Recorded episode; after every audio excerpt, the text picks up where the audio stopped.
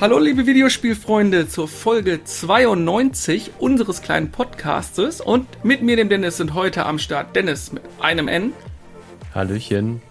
Professor Carsten. Äh, Gott zum Gruße. Und der Mann, der keine Ahnung von Final Fantasy hat, Chris. Und das ist auch gut so. Finden wir das wirklich so gut? Das wissen wir noch nicht. Carsten, was sagen wir dazu? Das wird wahrscheinlich auf deinem Grabstein stehen. Ne? Er hatte, er hatte und äh, hier liegt äh, Chris, er hatte keine Ahnung von Final Fantasy VII. Und ein kleines Häufchen kriegst du daneben gesetzt. oh Gott. Darf, darf ich das Häuschen machen?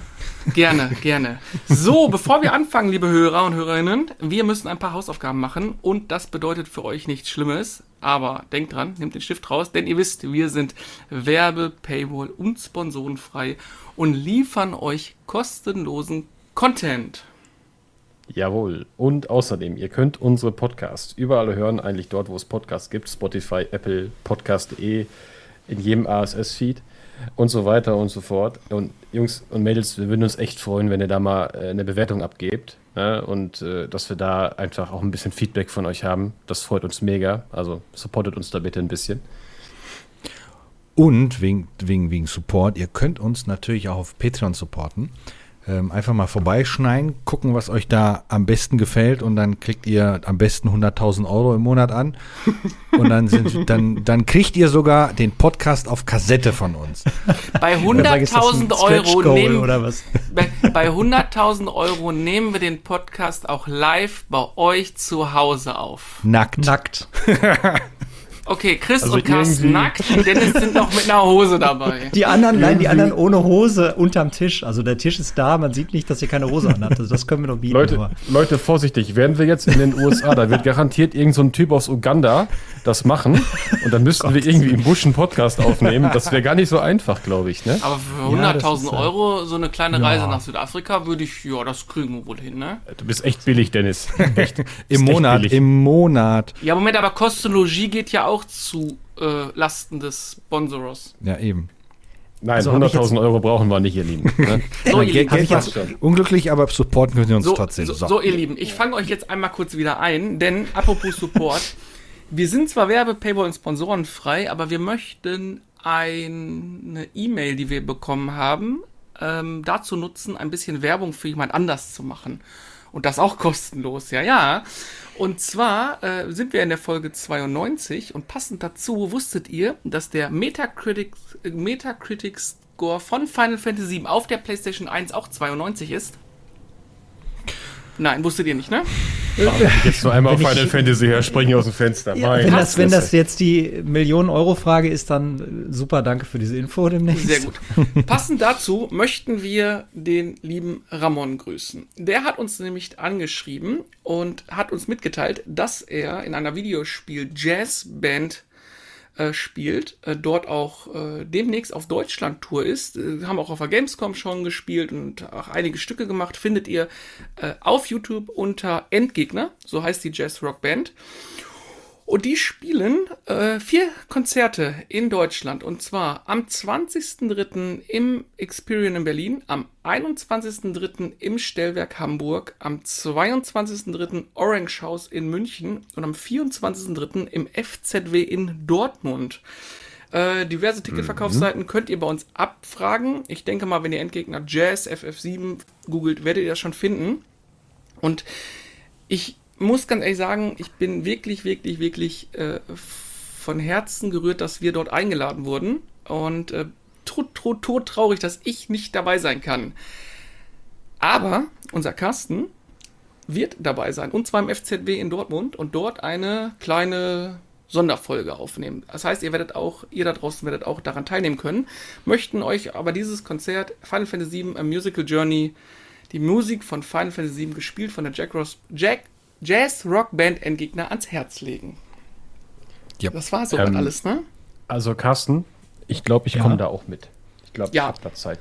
Ich wollte gerade sagen, da kann ich dich, äh, kann ich, kann ich dich ja noch mit anfragen, genau wie der, wie ihr gerade schon richtig gesagt habt, da das ja meine Heimatbasis quasi ist. Äh, Also nicht das FZW, sondern die Stadt.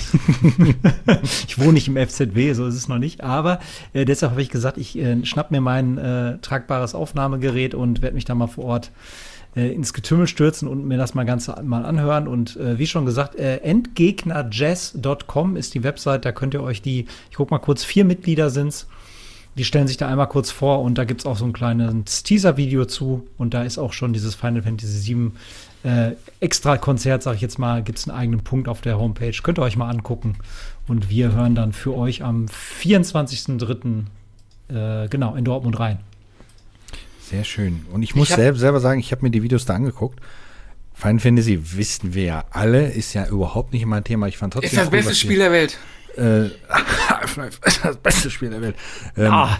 Und ähm, äh, was wollte ich sagen, genau. Und das, was ich gehört habe, war echt cool. Also auch von anderen Spielen sind da ja Songs zu hören und sowas. Ähm, und ich bin jetzt nicht dabei, Mhm. nicht weil es Final Fantasy ist, sondern weil auch ich nicht da bin.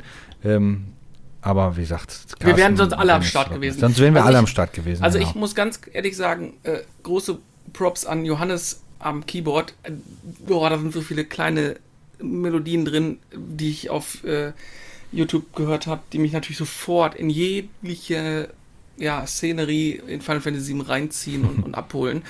Ähm, und dann halt der Rest der Band schmückt es halt noch doch extrem aus.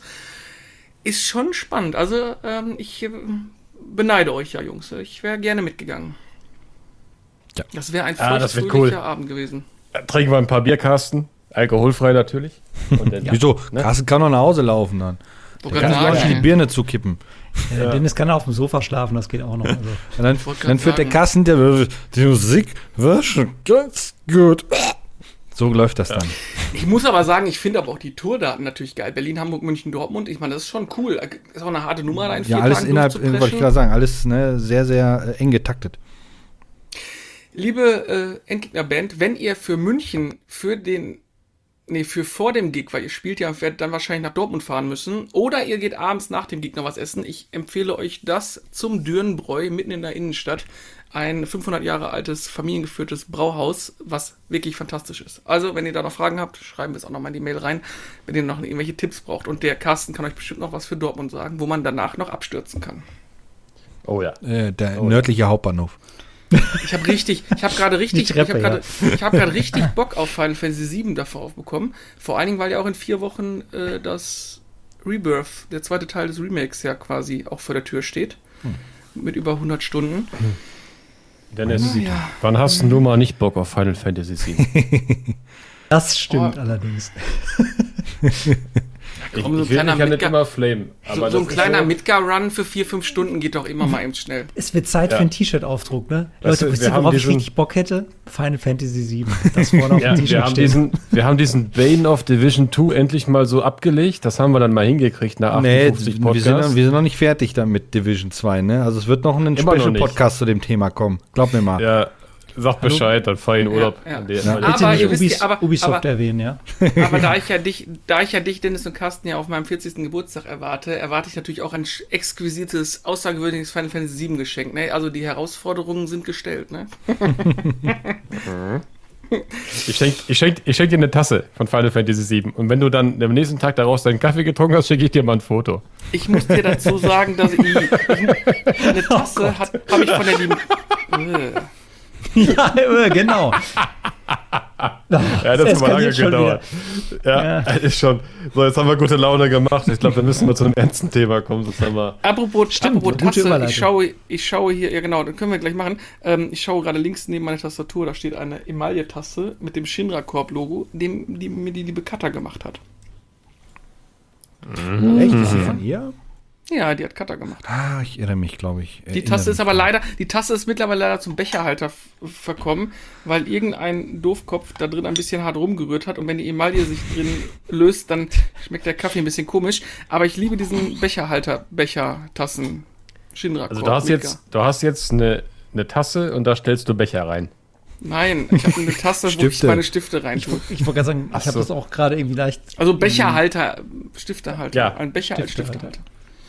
Okay. So, das läuft ja ich. nicht so besonders hier gerade bei mir, deswegen äh, möchte ich diese Überleitung nutzen zu einem Thema, wo es auch nicht so besonders läuft. Und Leute, ihr dürft auch applaudieren. Macht das einfach. Überleitungsking. Ich weiß, ihr wollt es. äh, ja. Weiß, ihr weiß, ihr wollt es. Warte mal, ich habe doch noch irgendwo dieses tolle Gerät hier. Wo ist denn diese komische Trommel?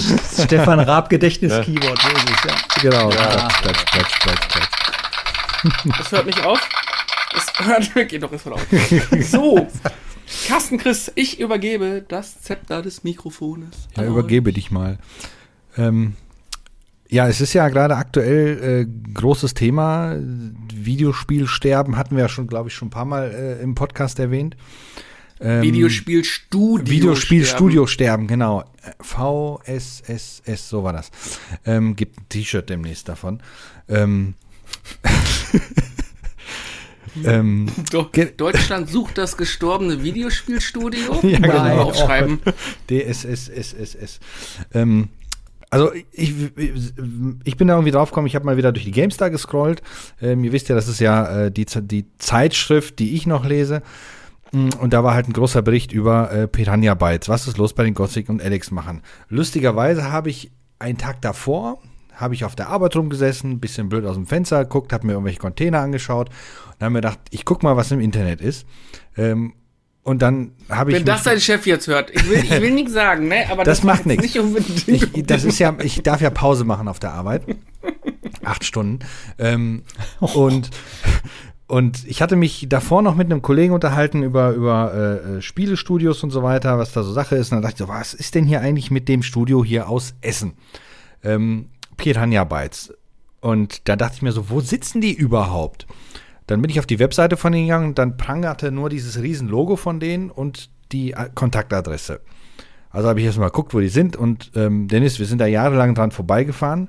Das ist nämlich ein, ein, ein unscheinbares ähm, ja, Reihenhaus ähm, mit, mit, ja, nicht besonders schön, mit einer Garage, Mülleimern davor und rate, an welcher Straße die hier sitzen. Katzenbuchstraße? Nee, an der Ruhrallee. Genau Nein. gegenüber vom Elisabeth-Krankenhaus. Wo ist das Elisabeth-Krankenhaus? Das ist ähm, auf Ach, da! Ja, genau, wo, wo die Autobahnauffahrt ist und sowas. Nein. Genau da sitzen die. Also das, Das sind alle Elisabeth Krankenhaus ist, ist, ist auch an der Ruhrallee, wenn es direkt gegenüber ist. Ja, ja, genau. Aber alle Firmen, die da sitzen, sind mittlerweile pleite. Auch alle Firmen, die in dem großen Gebäude waren. Also es scheint Ja, da ist jetzt das Fitnessstudio drin. Da Ähm, ist das? Nee, gar nicht wahr. Das Fitnessstudio ist weiter unten. Ja, genau. Ja, gut, die Firma, die im großen Gebäude war, die ist ja ausgezogen. Die hat ja immer einen Neubau gebaut und ist aus dem Oh, Gebäude raus. Aber die saßen in diesem, wie gesagt, sehr unscheinbar, dieses Haus. Sollen wir da ähm, hingehen und Retrotastisch oder Videospielfreunde Aufkleber auf die Türknähe knallen?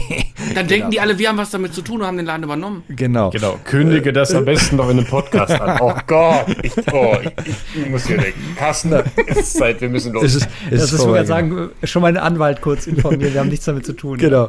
ja, Auf jeden also Fall. Ich, ich, ich, spreche mich von diesen Dummheiten frei. Ich habe auch nie in meinem Leben Briefkästen gesprengt. Ja, die haben ja, genau. Skoda gefahren, sehe ich auf äh, Google. Ja, guck, da kannst du, ja, Maps. ist halt, ne, ist, ist kein teures Auto. Gut, in der mit, mit Zwischenzeit die Dark. Knight-Logo hinten drauf auf der Heckschutz. Aber jetzt schon Ja, hier sind der halt, sind, ne? sind halt Gamer, ne? Auf jeden Fall war ich dann gucken und dachte mir, ach cool, die sitzen ja da. Und dann am selben oder einen Tag danach, weiß ich nicht mehr genau, bin ich auf den Bericht von der GameStar gestoßen, ähm, der halt sagt, was was los mit denen, ne? Ähm, dass Was da los nicht, da nicht was was los mit deinem Leben? Ähm, und dass diese Embracer Group, die ja dann irgendwann mal äh, die die Kollegen da gekauft hat, so ein bisschen am Straucheln ist und man sowieso äh, Studios äh, schließen möchte und so weiter. Und dann setzte sich das irgendwie so dieses Puzzlestück immer mehr zusammen. Also es kam dann noch eine News dann irgendwann, dass dann wohl Quellen sagen, dass Piranha Bytes komplett dicht macht, ähm, weil halt einfach das Geld nicht mehr geliefert wird für das Spiel von dieser Embracer Group, wobei ähm, die Kollegen von Piranha Bytes ja auch sich letztes Jahr war das glaube ich noch sogar äh, Geld vom Staat gekriegt haben eben für Videospielproduktion und sowas. Aber allgemein ist trotzdem echt ruhig um das Studio geworden. Ähm, bis irgendwann, ein paar Tage danach, weil auch die haben es natürlich mitbekommen, ähm, sich das Studio selbst ja gemeldet hat. Die haben ja dann äh, einmal auf der Webseite und auch dann bei Twitter, beziehungsweise X heißt es ja, ähm, sich dann gemeldet und gesagt, nee, nee, äh, noch sind wir nicht weg. Ähm, sie sind halt in einer schwierigen Lage. Ich glaube, wir wissen alle, was meistens ist, wenn man, wenn eine Firma in einer schwierigen Lage ist, wird die entweder durch Millionen von Zuschüssen gerettet oder aber die wird einfach dann untergehen. Oder Kondom ist geplatzt. Oder Kondom ist geplatzt. Ähm, in dem Fall bin ich tatsächlich nicht sicher, ob die jemals wiederkehren werden oder einfach unter einem anderen Namen. Ich vermute eher zweiteres. Aber es ist aktuell tatsächlich ziemlich spannend, was mit denen da gerade passiert. Und, und man, man kriegt ja auch leider nicht so viel an Infos, an offiziellen Infos von denen mit. Ne? Weil ich glaube, das einzige Statement, was man kennt, ist nun mal dieser Text, den dann in, in, in drei Sprachen rausgehauen worden ist. Ich glaube, Deutsch, Polnisch und Englisch. Ähm, und dass man da halt irgendwie, ja, dabei ist. Diese Embracer Group, ähm, die ist ja eigentlich bekannt geworden dadurch, dass sie ja ein paar Studios sich gekrallt hat, unter anderem auch das, was ja hier äh, die Tomb Raider Spiele gemacht, gemacht hat. Und ähm, hier Metro, ich weiß nicht, wie das Studio heißt, aber die, die, die ja auch coole Spiele sind.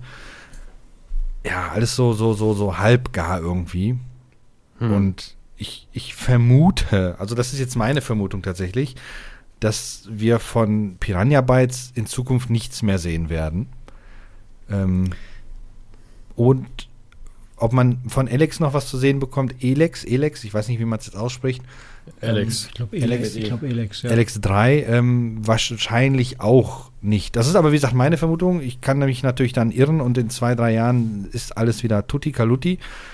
Ähm, bein, tut allerdings nicht das Gothic Remake in irgendeiner Art beeinflussen, weil das wird von einem ganz anderen Studio gemacht. Falls schon jetzt plötzlich jemand aufschreit, nein, Gothic, das beste Spiel des Jahrtausends, äh, dessen Remake ähm, wird eingestellt. Nein, das ist komplett unangetastet. Es geht wirklich nur um, um Piranha Bytes, die sich aktuell nur um Elex kümmern mit ihrem knapp 30-köpfigen Team, die theoretisch noch immer in Essen sitzen.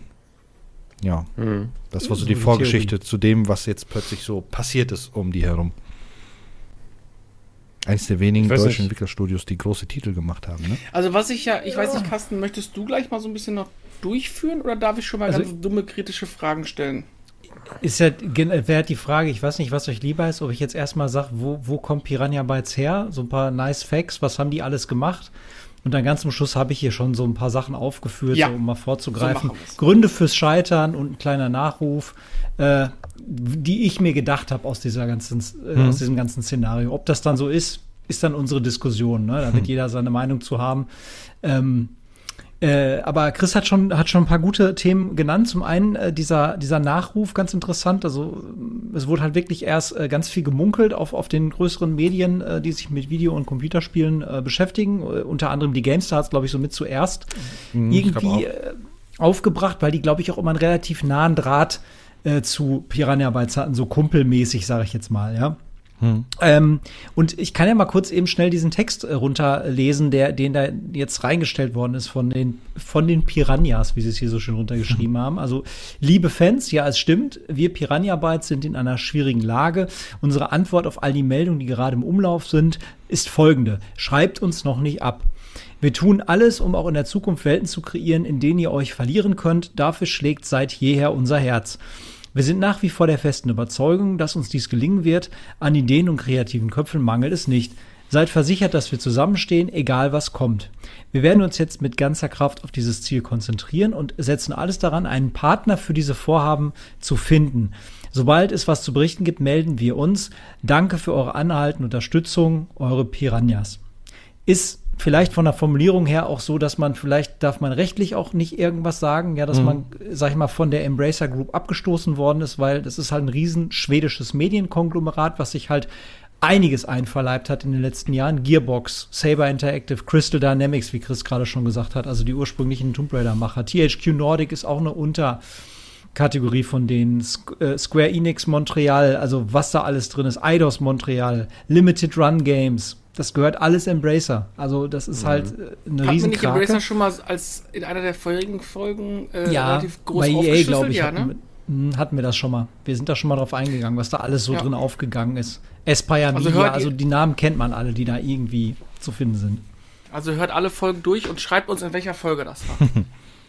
Genau. Also ich, ich interpretiere das jetzt so, dass man hofft, als Entwicklerstudio jemanden zu finden und Partner, mit Partner würde ich jetzt einfach mal übersetzen, Partner gleich Publisher, der irgendwie der Geldgeber ist, der weiter ähm, äh, die Unterstützung liefert, weil, ähm, was Chris auch schon gesagt hat, es war korrekt, dass sie kurz vor, ich sag ich mal, ihrem wahrscheinlichen Ende jetzt eine riesengroße Fördersumme nochmal bekommen haben. Da komme ich gleich auch nochmal zu. Äh, die aber wohl jetzt zurück, genau, drei Millionen Euro vom Bundesministerium für Wirtschaft und Klimaschutz, wo ich mich gefragt habe, welches Spiel wollten die entwickeln, was das rechtfertigt, weil wenn es jetzt einfach so eine, man kennt ja Filmförderfonds NRW oder sowas, da muss ja, ja der, lass doch mal den Habeck Film, in Ruhe. Aber soweit ich äh, weiß, ja. ist das dann irgendwie damit verknüpft, deshalb die kommen, glaube ich, alle von diesem äh, Ministerium. Echt? Ich dachte, das ja. muss schon irgendwie inhaltsgebunden sein, dass man dann auch irgendein Spiel macht, was irgendwie einen Effekt hat, nee, nee, Klimaschutzeffekt ja, oder so. Äh, wenn ich da kurz eingreifen darf, also diese Fördersumme, die unterliegt ja gewissen Kriterien. Ne? Und die kriegst du ja nicht einfach so. Du kannst ja nicht einfach als, als Entwicklerstudio da hingehen, äh, ob du das jetzt groß oder klein bist.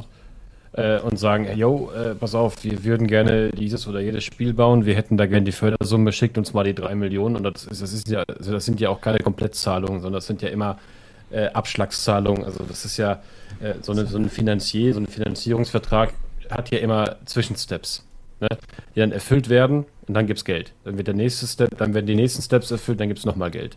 So in der Regel ist es in der, in der Bauwirtschaft zumindest. Ne? Aber da kann ich da nochmal was zu sagen. Ne? Das ist nur eine Fußnote bei mir noch hier drin. Also ich, ich fange jetzt einfach mal an, ohne lange rumzuschwafeln. Wir gehen das Ganze mal durch. Woher kommen die Jungs? Also jetzt in Essen, aktuell vernordet. Die Gründung war aber tatsächlich äh, 1997 ein paar Städtchen weiter, nämlich gar nicht so weit entfernt in Bochum. Mhm. Bochum, äh, Zeit, Zeit, ja, genau, ich wusste, dass du den bringst. ähm, und zwar, lustigerweise, das deutsche Videospiel-Entwickler-Universum ist recht klein. Und man kommt immer wieder auf so bestimmte Namen, wo man sagt, ah, dieses Meme, wo Leonardo, Leonardo DiCaprio ja, genau. Ah, die, da, da, der, der, ne? Ja, genau. So, und ähm, woraus, sind die, woraus sind die entstanden? Und zwar sind die aus äh, Greenwood Entertainment heraus entstanden. Oh, warte mal, die sagen halt, mir was. Äh, ja, die haben zum Beispiel Sachen gemacht wie der Planer. Ja, Boah, ich habe der Planer geliebt. Ähm, das Amt. Also ja. klassische deutsche PC-Titel ja, ja, mit, mit genau. Simulationscharakter. Oder Mac haben die auch gemacht, dieses Magazin, also quasi Mad TV für Videospielmagazine. Mhm. Ähm, und den Randtrainer fand ich ganz lustig. Habe ich nicht gespielt, aber Rand kennt ja jeder Fußballbegeisterte bestimmt noch. Stimmt, der Fußballmanager ähm, von denen, ja. Äh, die haben halt ähm, ähm, also aus, aus denen heraus hat sich das abgespalten. Als 97 die Idee aufkam, nämlich Gothic zu entwickeln, haben sich da ein paar Leute zusammengetan, äh, die das Kernentwicklerteam dann auch gebildet haben und äh, haben dann eine eigene äh, Firma aufgemacht, äh, die dann eben Piranha Bytes war. Mhm. Ähm, lustigerweise Greenwood Entertainment ist auch heraus entstanden aus der Idee, dass das Art Department, weil es auch in Bochum saß, gesagt hat, wir wollen nicht nur Werbeadventures machen, sondern auch mal ein kommerzielles Spiel. Ähm, und das Art Department wird 99, beziehungsweise Greenwood wird 99 zu Phenomedia. Na, kommt euch mhm. das bekannt vor? Ja. Das war ähm, Moorhuhn, ne? Genau, das war Moorhuhn. Auf jeden Fall ist das äh, Piranha Bytes ist eine GmbH. Das ist nachher auch nochmal ganz wichtig wieder. Ähm, Sitz hat sie jetzt in Essen, ne? Und ähm, ist ab 99 eine Tochtergesellschaft von Phenomedia. Also da wurden die dann schon sozusagen, haben die sich wieder, äh, was heißt schlucken lassen, Tochtergesellschaft, ne? Man ist zumindest noch eigenständig, aber der Geldgeber ist halt der Mutterkonzern. Ähm, und seit 2019 ist es halt eine Tochtergesellschaft von THQ Nordic, die wiederum eine Marke von Embracer Group sind. Also sie waren immer unter dem ja, Wohlwollen irgendeiner Muttergesellschaft. Zwei Jahre waren sie, soweit ich das verstanden habe, auf eigenen Füßen, aber dann haben sie sich jemanden gesucht. Und wie gesagt, erst Phänomedia, weil da war die Beziehung, denke ich mal, noch da, weil man eh aus Greenwood Entertainment herausgekommen ist. Hm. Vielleicht hat man da nochmal angefragt oder so. Und ähm, dann halt von 2019 bis jetzt zum Schluss waren sie halt dann unter dieser äh, THQ Nordic Flagge, äh, die halt wiederum beim Bracer Group untergekommen ist. Ob du so. Hm. Ja, also, wie das immer so ist. Ähm, jetzt ob gucken wir mal siehst, durch. Ob du richtig liegst beim Publisher, siehst du, wenn der nicht bleibt. Ja, dieses rumgereichte. Ja, das, das geht gleich auch noch so weiter, Leute. Also ich kann euch sagen, genauso wie es, wie es die Story-Geschichte bei Dedelic schon war, ich sehe hier ein Muster, Oha. was so das Hopping von Publishern und ähm, naja, auf jeden Fall Wofür gehen wir weiter Gelder durch. im Niemandsland verschwinden. Ähm, 97 Idee zu Gothic, 97 Gründung von Piranha Bytes in Bochum äh, und 2001 im März kommt dann Gothic 1 raus, noch gepublished über Shoebox. was auch immer das für ein Publisher war. Ich, ich erinnere mich an dieses Logo, das war wirklich so ein Schuhkarton, wo so zwei Augen rausguckten. Ähm, nicht weiter wichtig. Gothic 1 brauchen wir, glaube ich, hier nicht zu sprechen, weil einfach legendär. Ähm, Ich hab's für- nie gespielt, wenn ich ganz ehrlich bin. Oh, Ja, pf, Gut. keine Ahnung, welche, da, welches da Jahr können war wir das? einen Podcast drüber machen. Äh, ein- können wir- 2001 ist das rausgekommen. 2001, da muss ich ja mal googeln, welche Spiele 2001 Da habe ich noch. Half-Life gespielt. Ähm, tatsächlich habe ich Gothic 1 äh, gespielt mal. Ähm, ich habe es aber nicht lange gespielt, weil mich hat es irgendwie nicht so gefesselt, muss ich tatsächlich zugeben. Und ab dem Punkt war für mich äh, Gothic auch komplett vorbei, weil wenn ich schon im ersten Teil nicht reinkomme, dann brauche Ich ich auch schon nicht nur Banausen hier im Podcast. Ja, es tut mir wirklich leid. Ich glaube, mein. Pro mein Problem 2001 ist, äh, war gefesselt mit drei Spielen. Deswegen bin ich da in Gothic nie reingekommen. FIFA, Pro Evolution und Final Fantasy, oder? Nee, nee, ähm. Du wirst mich teilweise unterstützen. 2001 war geprägt von Operation Flashpoint, äh, Gran Ja, Turismo doch, 3 bin ich und. Gran und GTA 3. Also ich Da habe ich hab beide. war- ich sag mal, also ich habe Gothic einen- 1 und 2 habe ich gespielt. Haben ja viele gespielt. aber ich sag mal, dieses Spielejahr war für einen kleinen Publisher mit einem vielleicht noch unbekannteren Titel nicht unbedingt das Beste. Jein. Also die Zeit war ja ich- auch eine andere, ne? Ja. Also ich sag mal, damals, damals hattest du ja äh, auch nicht diesen, diese Marktsättigung, die du heute hast. Ne? Also, ja, und nicht schon- Reizüberflutungsscheiß, ja, ja. ja. Ja, da gab es halt schon gute Spiele, aber das war halt auch noch so irgendwie gefühlt kommt jetzt hier jeden Monat irgendein Blockbuster. Oh, Black and White kam damals auch raus. Ich habe das nie gerafft. Was das für ein Spiel. Kackspiel. Ich habe die Demo, schon- Demo mal- schon mal- gespielt, das war schon irgendwie komisch. Ohne abzuschweifen, schon mal ich Black and. Bei Black and White habe ich schon gemerkt, dass Peter Mölly nur, nur labert. Ich, da, ich wusste schon, was heute alle über diesen Mann sagen, Jahre später, der hat immer nur Scheiße versprochen, die er nicht gehalten hat.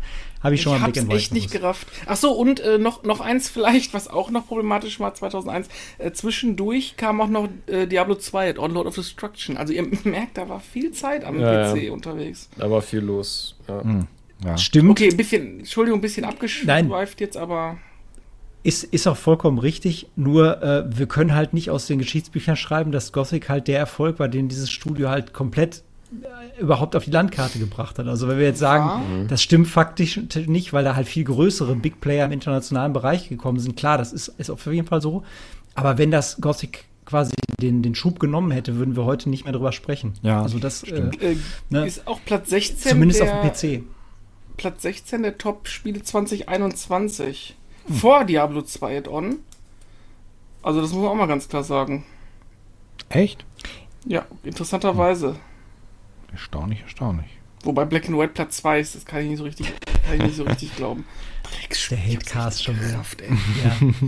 Ich bin immer noch gedanklich Ähm. beim Planer hängen geblieben, weil ich mich immer noch frage, Ja. ob die damals eine Lizenz kaufen mussten oder nicht, weil ich habe das, ich habe das Spiel nie verstanden als Kind, aber ich fand halt super geil, dass man die Mercedes-LKWs so cool gesehen hat und die Vorstellungskraft, wenn die in der Garage waren, war einfach mega geil. Ja, und die bestimmt. Assistentin war hübsch. Die, ja, die waren, das war ja diese, dieser stark überzeichnete Grafikstil, den die da hatten. Der war schon cool. Ähm, die, die, die Büros und dann, ich glaube, das war so ein dicker, schmieriger Anwalt, der da immer in dem Büro saß und dann halt die Sekretärinnen und Hauptsache enge Bluse und sowas.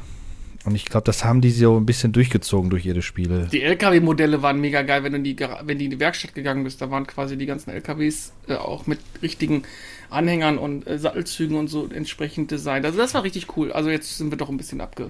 Ich, ich, ich sehe schon, das endet in nächste Folge. Wer möchte einen Greenwood Entertainment äh, Podcast, wo wir uns nur mit dieser Firma beschäftigen? Ich sehe schon, ich habe bei euch hier Sachen geweckt jetzt, dass ich das mal kurz angerissen habe.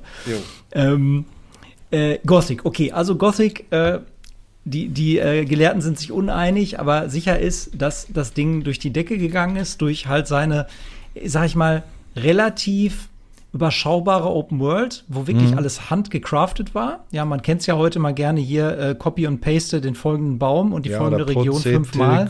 Noir generiert oder wie sich das Wort Ähm, stimmt. genau, und man sagt äh, unendlich generierte Welten, aber die sind halt so leblos Mhm. wie Opa, ne? seit zehn Jahren tot auf dem Friedhof. Und man denkt sich so, ja, Alter, ähm, ey, was ist denn da nicht ja, aber das, ich muss es einfach mal sagen. Ich habe ich hab so Sachen wie, äh, jetzt, ich schweife jetzt auch mal ab, ne? Elder Scrolls Oblivion, hast du eine Gruft gesehen, hast du alle gesehen, weil das war sowas auch von aus so dem Sandbox. Kackspiel, was ich Also nicht ja, hab, ey. egal, wir schweifen ab. Also, Gothic 1 2001 hat vier Jahre oder so in Entwicklung gebraucht, drei, vier Jahre. So, dann In zwei sind sie relativ zügig gekommen und mit Gothic 2 hinterher, nämlich im November 2002. Das war, ist wirklich äh, sportlich. Äh, ne, sportlich. Dazu muss man aber auch sagen, dass die halt immer ihre eigene Grafik-Engine benutzt haben. Wollte ich gerade sagen, die Engine ähm, war ja dann schon da und dann mussten die eigentlich genau. ein neues Grundgerüst machen. Also der Klassiker, Gothic 2 ist auch ein erweitertes Gothic 1, sage ich jetzt mal böse. Mhm. Da werden mich die Fans wahrscheinlich auch für steinigen für die Aussage, aber es war halt nun mal ein aufgepimptes, ne? So. Äh, und das ist dann schon über, und jetzt Achtung, den Namen merken wir uns nochmal, über Joe Wood, österreichischer ah, Publisher, ja. äh, rausgekommen. Äh, ein Jahr später gab es noch das Add-on Die Nacht des Raben. Das gilt, glaube ich, so als Gothic Goldstandard. Also Gothic 2 mit Die Nacht des Raben ist halt so für viele Gothic-Fans, glaube ich, das Gothic. Wenn man es spielen muss, ist mhm. es das in der Kombination. Ne? ähm, dann bereits im August von zwei, äh, des Jahres 2002 äh, muss dann Phenomedia die Muttergesellschaft Insolvenz anmelden. Oh Nicht Muttergesellschaft, Mutter AG wäre besser, weil es eine Aktiengesellschaft war, mhm. weil, Achtung, haha, äh, jetzt kommt wieder, ne, wenn die Leute den Hals nicht voll kriegen in der oberen Etage, Insiderhandel und die beiden Vorstände sind für dreieinhalb Jahre verknackt worden. Die mussten echt in den Knast. tschüss Phenomedia, tschüss Moorhuhn, Ende wow. im Gelände. So, und dann hat man wieder das gemacht, was wir auch bei Dedelic schon mal, glaube ich, hatten. Man hat diese, diese Option, jetzt kommt wieder hier Fachjargon, Management-Buyouts durften getätigt werden. Das heißt, Piranha Bytes ist halt komplett aufgekauft worden als Gesellschaft oder aufgeteilt worden unter den Gesellschaftern, die halt wirklich nur aus dem alten Management von Piranha Bytes und den Mitarbeitern, Schrägstrich Programmierern äh, äh, bestand. Das heißt, die haben wirklich ihre eigene Firma dann sich selbst zurückgegeben, mehr oder weniger. Mhm. Ähm, und haben sich auch tatsächlich neu gegründet, nämlich unter der Pluto 13 GmbH. Witziger Fakt, die haben unter dieser GmbH nicht ein einziges Spiel veröffentlicht, sondern immer den Namen Piranha Bytes genommen. Okay. Offiziell war das gar nicht Piranha Bytes. Achso, wollte ich ja sagen, die hießen eigentlich anders, haben wir Piranha Bytes ja. draufgeklatscht. Ist lustig, wenn du bei Moby Games suchst, gibt's die Firma und darunter steht halt äh, rausgebrachte Spiele oder entwickelte Spiele, gepublished null.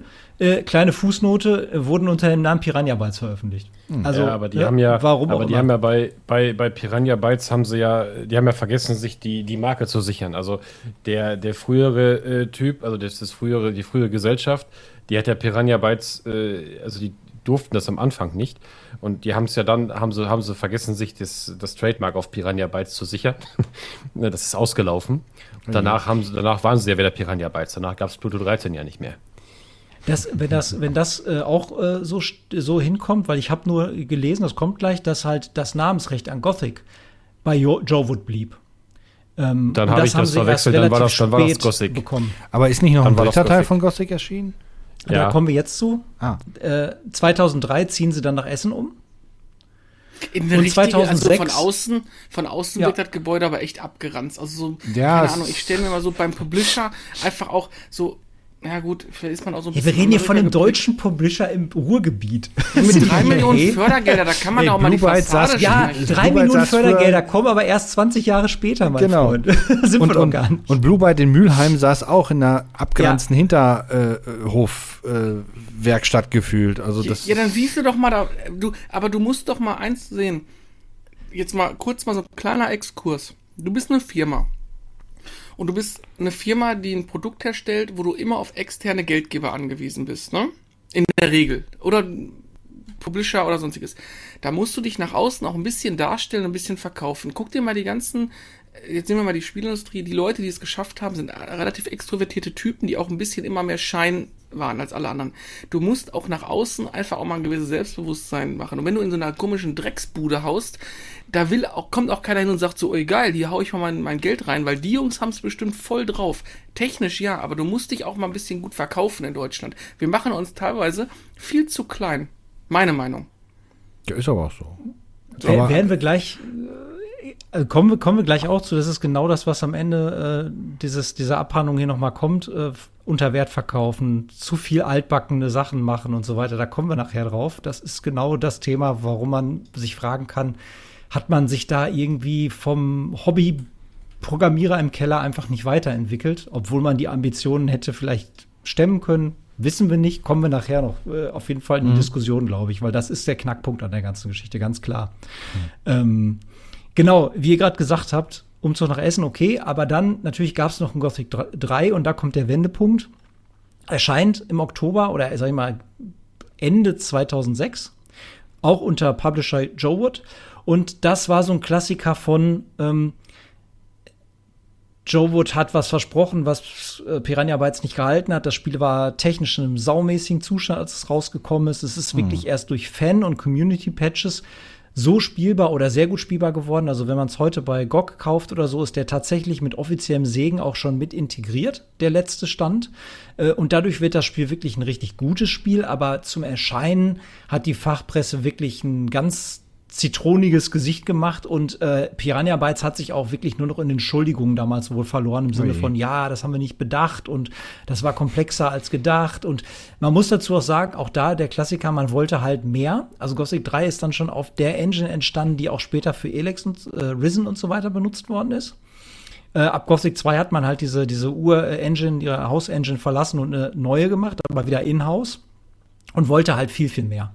Ne, die Welt sollte halt größer sein. Wahrscheinlich auch wie Dennis vorhin sagte, man hat auch gesehen, was so im Umfeld los ist und konnte sich davon ja auch nicht ganz unangetastet lassen, wenn da irgendwelche Open-World-Spiele äh, rauskommen oder irgendwelche großen äh, äh, Elder Scrolls-Teile oder irgendwas, musste man natürlich auch da ein bisschen mehr Welt machen. Ne?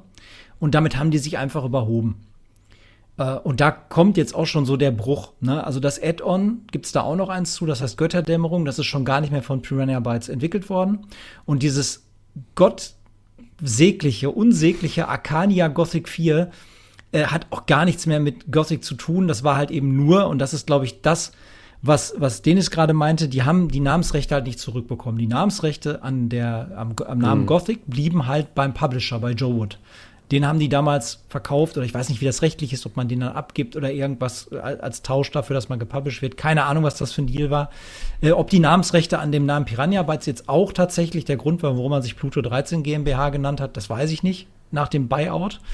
Ähm, auf jeden Fall, da merkst du schon, da kriegt der Erfolgs, äh, ähm, der die Erfolgsserie so, so Schlagseite, ne? Aber jetzt warte mal ganz kurz, Carsten. Arcania war ein Nachfolger von Gothic?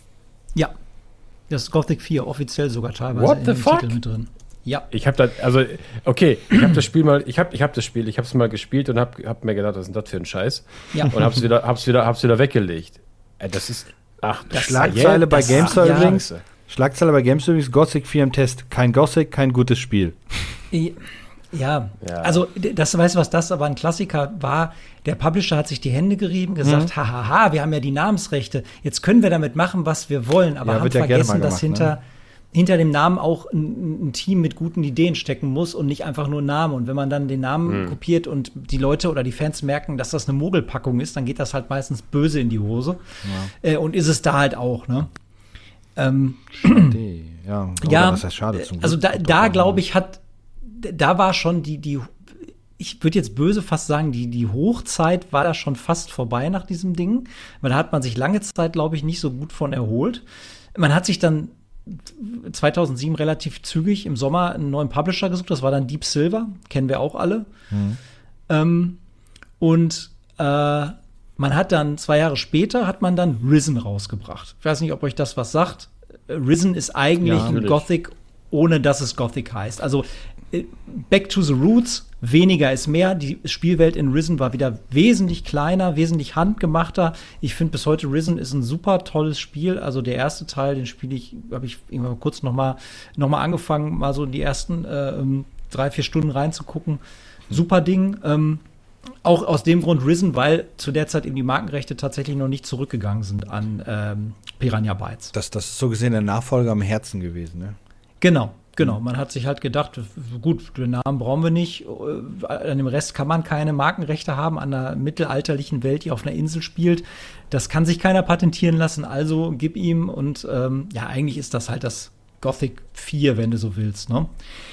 Ähm, d- da muss man sagen, da sind sie ein bisschen von ihren Leisten in dem Sinne abgekommen oder beziehungsweise man hat sich zwanghaft versucht, so ein bisschen an die neue Videospielwelt anzunähern, weil bisher war es immer so, dass die Spiele klassische PC-Spiele waren. Die Steuerung, alles war auf PC-Spieler äh, Spieler ausgelegt.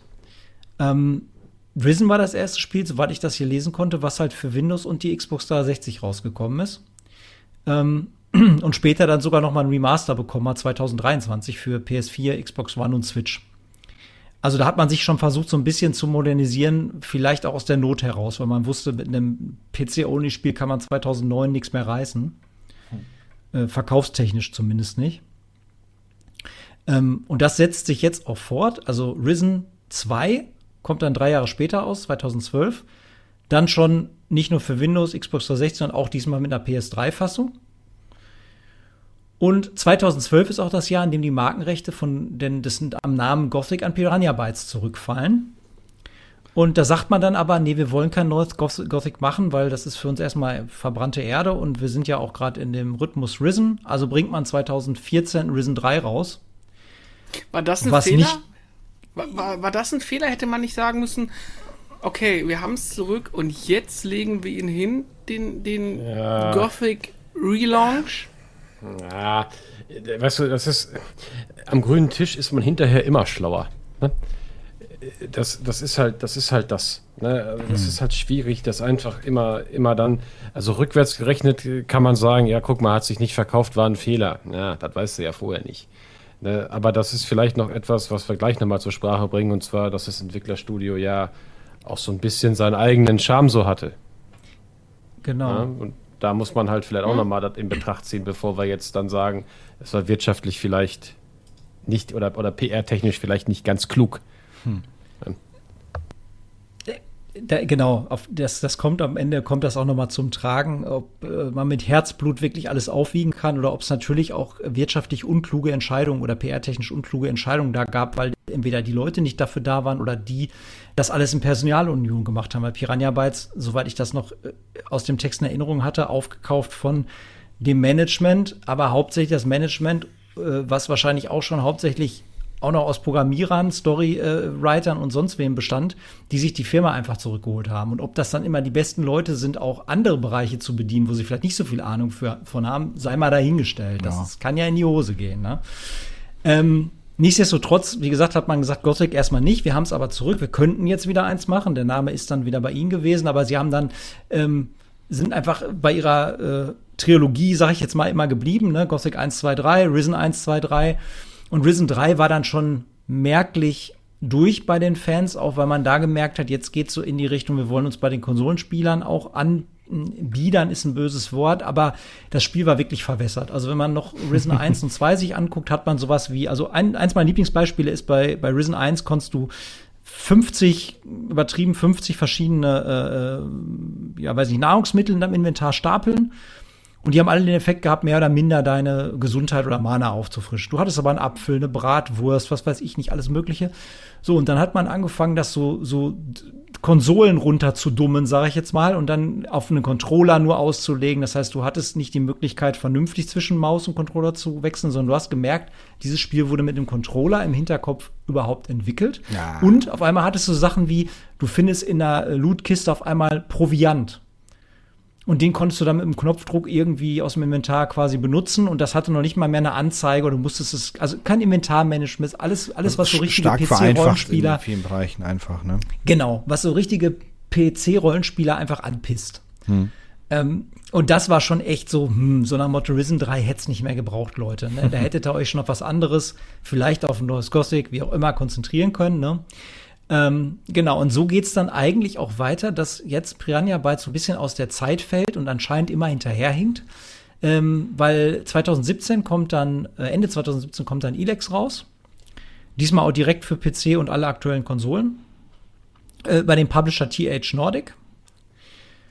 Äh, und kurz, zwei Jahre danach, nach diesem Alex, was so, es ist aufgenommen worden damals als also die haben halt den Bonus gehabt, dass es halt coole Dudes sind, ne? Die Leute haben halt gesagt, da sind sie wieder Piranha Bytes, das ist wieder so ein, so ein klassisches Spiel, aber die Fachpresse hat halt auch wohlwollend schon gesagt, Jungs, seht aber mal zu, dass die Technik demnächst mal ein bisschen frischer ist, weil nur mit dem Bonus, ihr seid coole Typen und ihr habt das Genre quasi ja nicht erfunden, aber diese Art von Spiel, gut, weil gut es fühlt sich halt, halt, genau, es fühlt sich halt irgendwie wieder an wie ein verkapptes Gothic.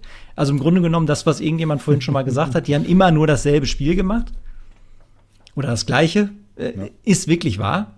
Nur mit ein bisschen anderen Gewürzen und Variationen. Ja, genau. Im Grunde genommen war es immer Gothic. Wobei ganz kurz, ich bin sogar erschrocken, ich sehe gerade halt eine Auflistung, die nutzen ja sogar seit 2006 immer noch dieselbe Grafik-Engine.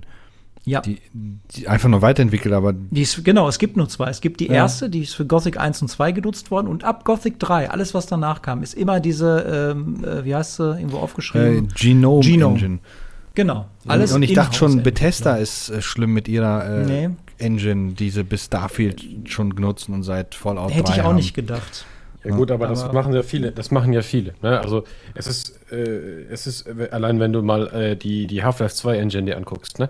Also äh, es machen ja viele das dann oder, oder die, zum Beispiel die Unreal Engine. Wie lange hatten wir hatten wir die erste Version der Unreal Engine in, äh, in ganz vielen Spielen, die einfach nur ein bisschen aufgemoddet wurde. Ja, wobei Ja. du ja, klar, das war aber, aber hier reden wir ja von wirklich äh, Jahrzehnten, wo dieselbe Engine verwendet wird und immer leicht aufgebaut wird. Und Ja, habt zwischen, ihr euch mal Gedanken gemacht, warum? ja, weil es Also günstiger ich ist. bin kein, Ja. Weil Ja, es schon immer so gemacht wurde. genau. Das ist das Problem. Wir sind alle keine Programmierer und ich Ja. würde jetzt auch mal ganz, ganz, eine ganz harte These aufstellen und sagen, dass ich in jeder Iteration der Unreal Engine mehr äh, Fortschritt gesehen habe als in den zwischen den Spielen von Piranha. Aber jetzt muss man jetzt Woll- wollte ich gerade auch sagen, man also sieht- das ist halt nur ja. mal gut. Ah, aber das waren ja auch andere Entwicklerstudios. Das waren ja in da waren ja Studios, die die Unreal Engine genommen haben für ihre Projekte. So, keine und, Frage. äh, Genau, und jetzt weiß ich nicht, wie, wie free, to, free to Choose diese Gothic Engine da war oder diese Genome Engine oder wie das Ding da hieß. Ne? Ob sie das überhaupt äh, öffentlich angeboten glaube haben. nicht. Nee, ich glaube auch nicht. Ja, Ich glaube nicht. Ich, ich glaub, glaube, das der Vorteil bei in-house denen, geblieben. Dass die halt auch bei der Engine geblieben sind, ist auch die Tatsache, es ist ja immer ein recht kleines Team gewesen, also im Schnitt so um die 30 Mitarbeiter, ähm, dass halt auch wahrscheinlich seit gefühlt Jahrzehnten dann halt einfach die Leute da sind und die Engine einfach kennen und immer weiterentwickelt haben. Und man nicht so ein Genau. Riesenteam hat, zum Beispiel von, keine Ahnung, 300 Leuten, die dann halt mit so einer Engine wahrscheinlich nicht unbedingt arbeiten können, weil die einfach mit dieser Engine aufgewachsen sind. Ich kann dieses Studio, wenn alle immer die gleichen Typen da drin sitzen, quasi riechen. Das ist jetzt aber unprofessionell. Nein, nein, nein, nein. Ich weiß nicht, ich weiß nicht, ob ihr das wisst, was ich damit sagen will.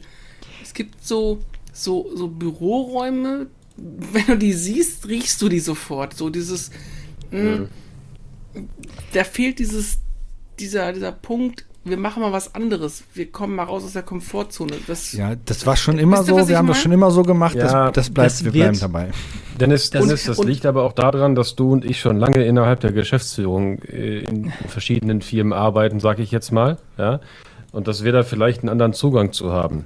Ja, aber ich habe ja damals in meiner alten Tätigkeit im, im Schnitt so 200 bis 350, 400 Kundentermine im Jahr gehabt. Und ich habe ja wirklich in den, in den sieben Jahren im Außendienst wahnsinnig viele Menschen kennengelernt. Und ich konnte dir, wenn ich auf den Hof gefahren bin, der jeweiligen äh, Businesskunden, also Geschäftskunden, irgendwie schon eine Einschätzung geben. Ich konnte anhand des, des Zustandes der Ja. Immobilie, anhand des Autos und dann spätestens, wenn du reingekommen, komm- reingekommen bist, anhand des Geruches der Firma und auch am Auftreten dann des jeweiligen Ansprechpartners habe ich eine Einschätzung gehabt und damit lag ich relativ gut.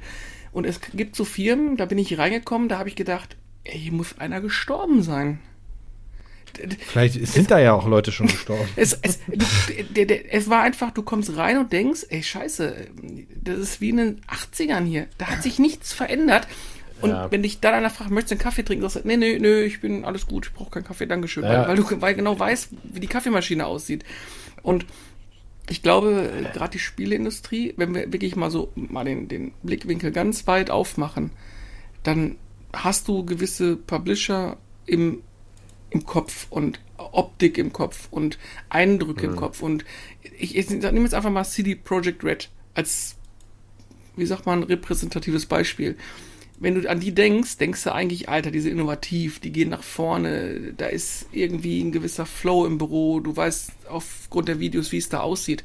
Und wenn du jetzt an so eine Bude in Deutschland denkst, wo du, wie Carsten schon sagt, immer dieses Gefühl hast, irgendwie hängt da alles nach und es ist immer gleich, dann weißt du gefühlt, ist jetzt ein Vorurteil, aber so, so empfinde ich das, wie es da aussehen würde. Weil nach außen hin Ja. einfach Ich, und dann, und dann, und dann du weißt fehlt es aber nicht. Auch, nein, nein, aber, aber du, aber du siehst ja, dass die Spiele sich ja auch nicht äh, weiterentwickelt haben. Du hast einen super Erfolg und dann, dann fühlt sich das an wie vorhin, ey, das war gut, das lief gut, das verkaufte sich gut. Wisst ihr, was wir machen? Das gleiche wieder.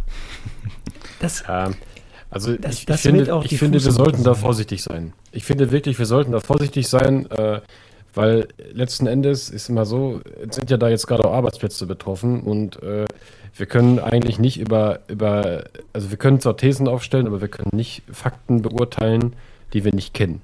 Ne? Nö, also, deswegen sind wir ja im Podcast, die einfach ihre Meinung und ihre, ihren, ihren, ich sag mal, ihre Gedanken nach außen tragen. Immer, ich bin, wir sind, äh, mit dem Auto sechseinhalb Minuten von denen entfernt. Äh, wir sind, sind herzlich ja. eingeladen, dass man spricht. Also von daher, wenn Ich glaube nicht, dass wir wieder irgendwas hören werden, aber gut. ja, äh, ja, mach mal weiter, äh, lieber Carsten. Was, was ich damit machen sagen wir den letzten. Wollen, genau. Ja, mach, mach mal weiter. Drittel noch, noch eben die Kiste zu und dann kommt genau das. Dann nehme ich euch mal auf ein Gedankenexperiment äh, mit. Das, was Dennis gerade gesagt hat, sehe ich nämlich ähnlich. Zwar nicht ganz so bitter oder krass, aber im, genau mal die Sicht vielleicht der Leute, die da sitzen und die Sicht der Spieler von außen. Ähm, wir haben jetzt gerade gesagt, Elex 1 war schon so, hm, ne, äh, du hast den Good Guy Bonus, du hast, warst immer ein cooler Dude, wir spielen das gerne nochmal, aber so langsam könntest du dich ein bisschen weiterentwickeln. Also da war schon, die Lunte war schon da, die man hätte riechen können vielleicht. Ähm, so, und ich habe gesagt, Publisher war da schon THQ Nordic, die ja da schon, ich glaube, schon zur Embracer Group gehört haben oder so. Und jetzt geht, kommt wieder der Klassiker, Mai 2019, wir erinnern uns ganz oben, ne? Kauft THQ Nordic, Piranha Bytes und alle Markenrechte. Da sind wir wieder den, die Rolle rückwärts, ne? Was wir auch bei Dedelic schon mal hatten. Ne? Man ist dann auf einmal wieder äh, aus monetären Gründen unter der kompletten Fuchtel von dem Publisher, der quasi den römischen Kaiserdaumen machen kann, im Sinne von, ihr wart erfolgreich oder nicht, ja, dann sägen wir euch jetzt ab. So, und ab da hast du halt natürlich ein Problem, weil wenn du dich selber nicht mehr tragen kannst äh, und du deine Produkte nicht mehr sag ich mal, an den Mang bringen kannst, dann wird dir halt der Mutterkonzern irgendwann einen husten und sagen, ja, pf, also Jungs, ne? Geht halt so nicht. Äh, Ankündigung eines neuen Titels direkt danach und äh, siehe da, Elex 2, hätte das gedacht. Hm. Also, äh, dann konnte ja keiner rechnen. äh, kommt dann auch im März 2022 raus und ohne Witz, ich hab's hier hm. stehen, weil ich es aus der Grabbelkiste für einen Zehner für die PlayStation 5 mitgenommen habe. Aber es Ui. muss wohl wirklich ein gerütziges Spiel sein, weil sich alle aufgeregt haben darüber. Weil, und jetzt kommen wir zu dem Punkt, damit endet auch fast mein Ding jetzt hier.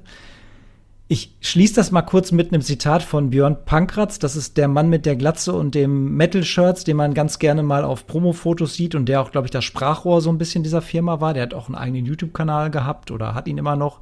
Ähm, seines Zeichens Game Designer und Storywriter. Seit Gothic-Zeiten an. Hm. Der hat halt irgendwann um die Zeit herum gesagt, wir legen unseren Fokus lieber auf Einzigartigkeit und Spielspaß. Wir machen keine fetten Blockbuster. Und wir glauben, dass auch in Zukunft genug Menschen da sein werden, die unsere Spiele spielen wollen. Und das fasst es ganz gut zusammen. Man hat in den 90ern, äh, man hat in den 90ern eine Firma gegründet mit einer, für ein deutsches Unternehmen oder deutsches, deutschen, deutschen Entwickler, großes, großes hehres Ziel, nämlich einen Open World RPG äh, zu entwickeln, was auch durch seinen rauen Charme, besonders in Deutschland und, und sag ich mal in Europa, eine riesen Fangemeinde hatte. Und zu einer Zeit, wo der PC noch eine riesen Spieleplattform war. Hm. Und man saß mit Dudes irgendwo im Keller und hat das Ding programmiert. In einer kleinen Kitsch, Klitsche mit Aufbruchstimmung. So richtiger Pioniergeist.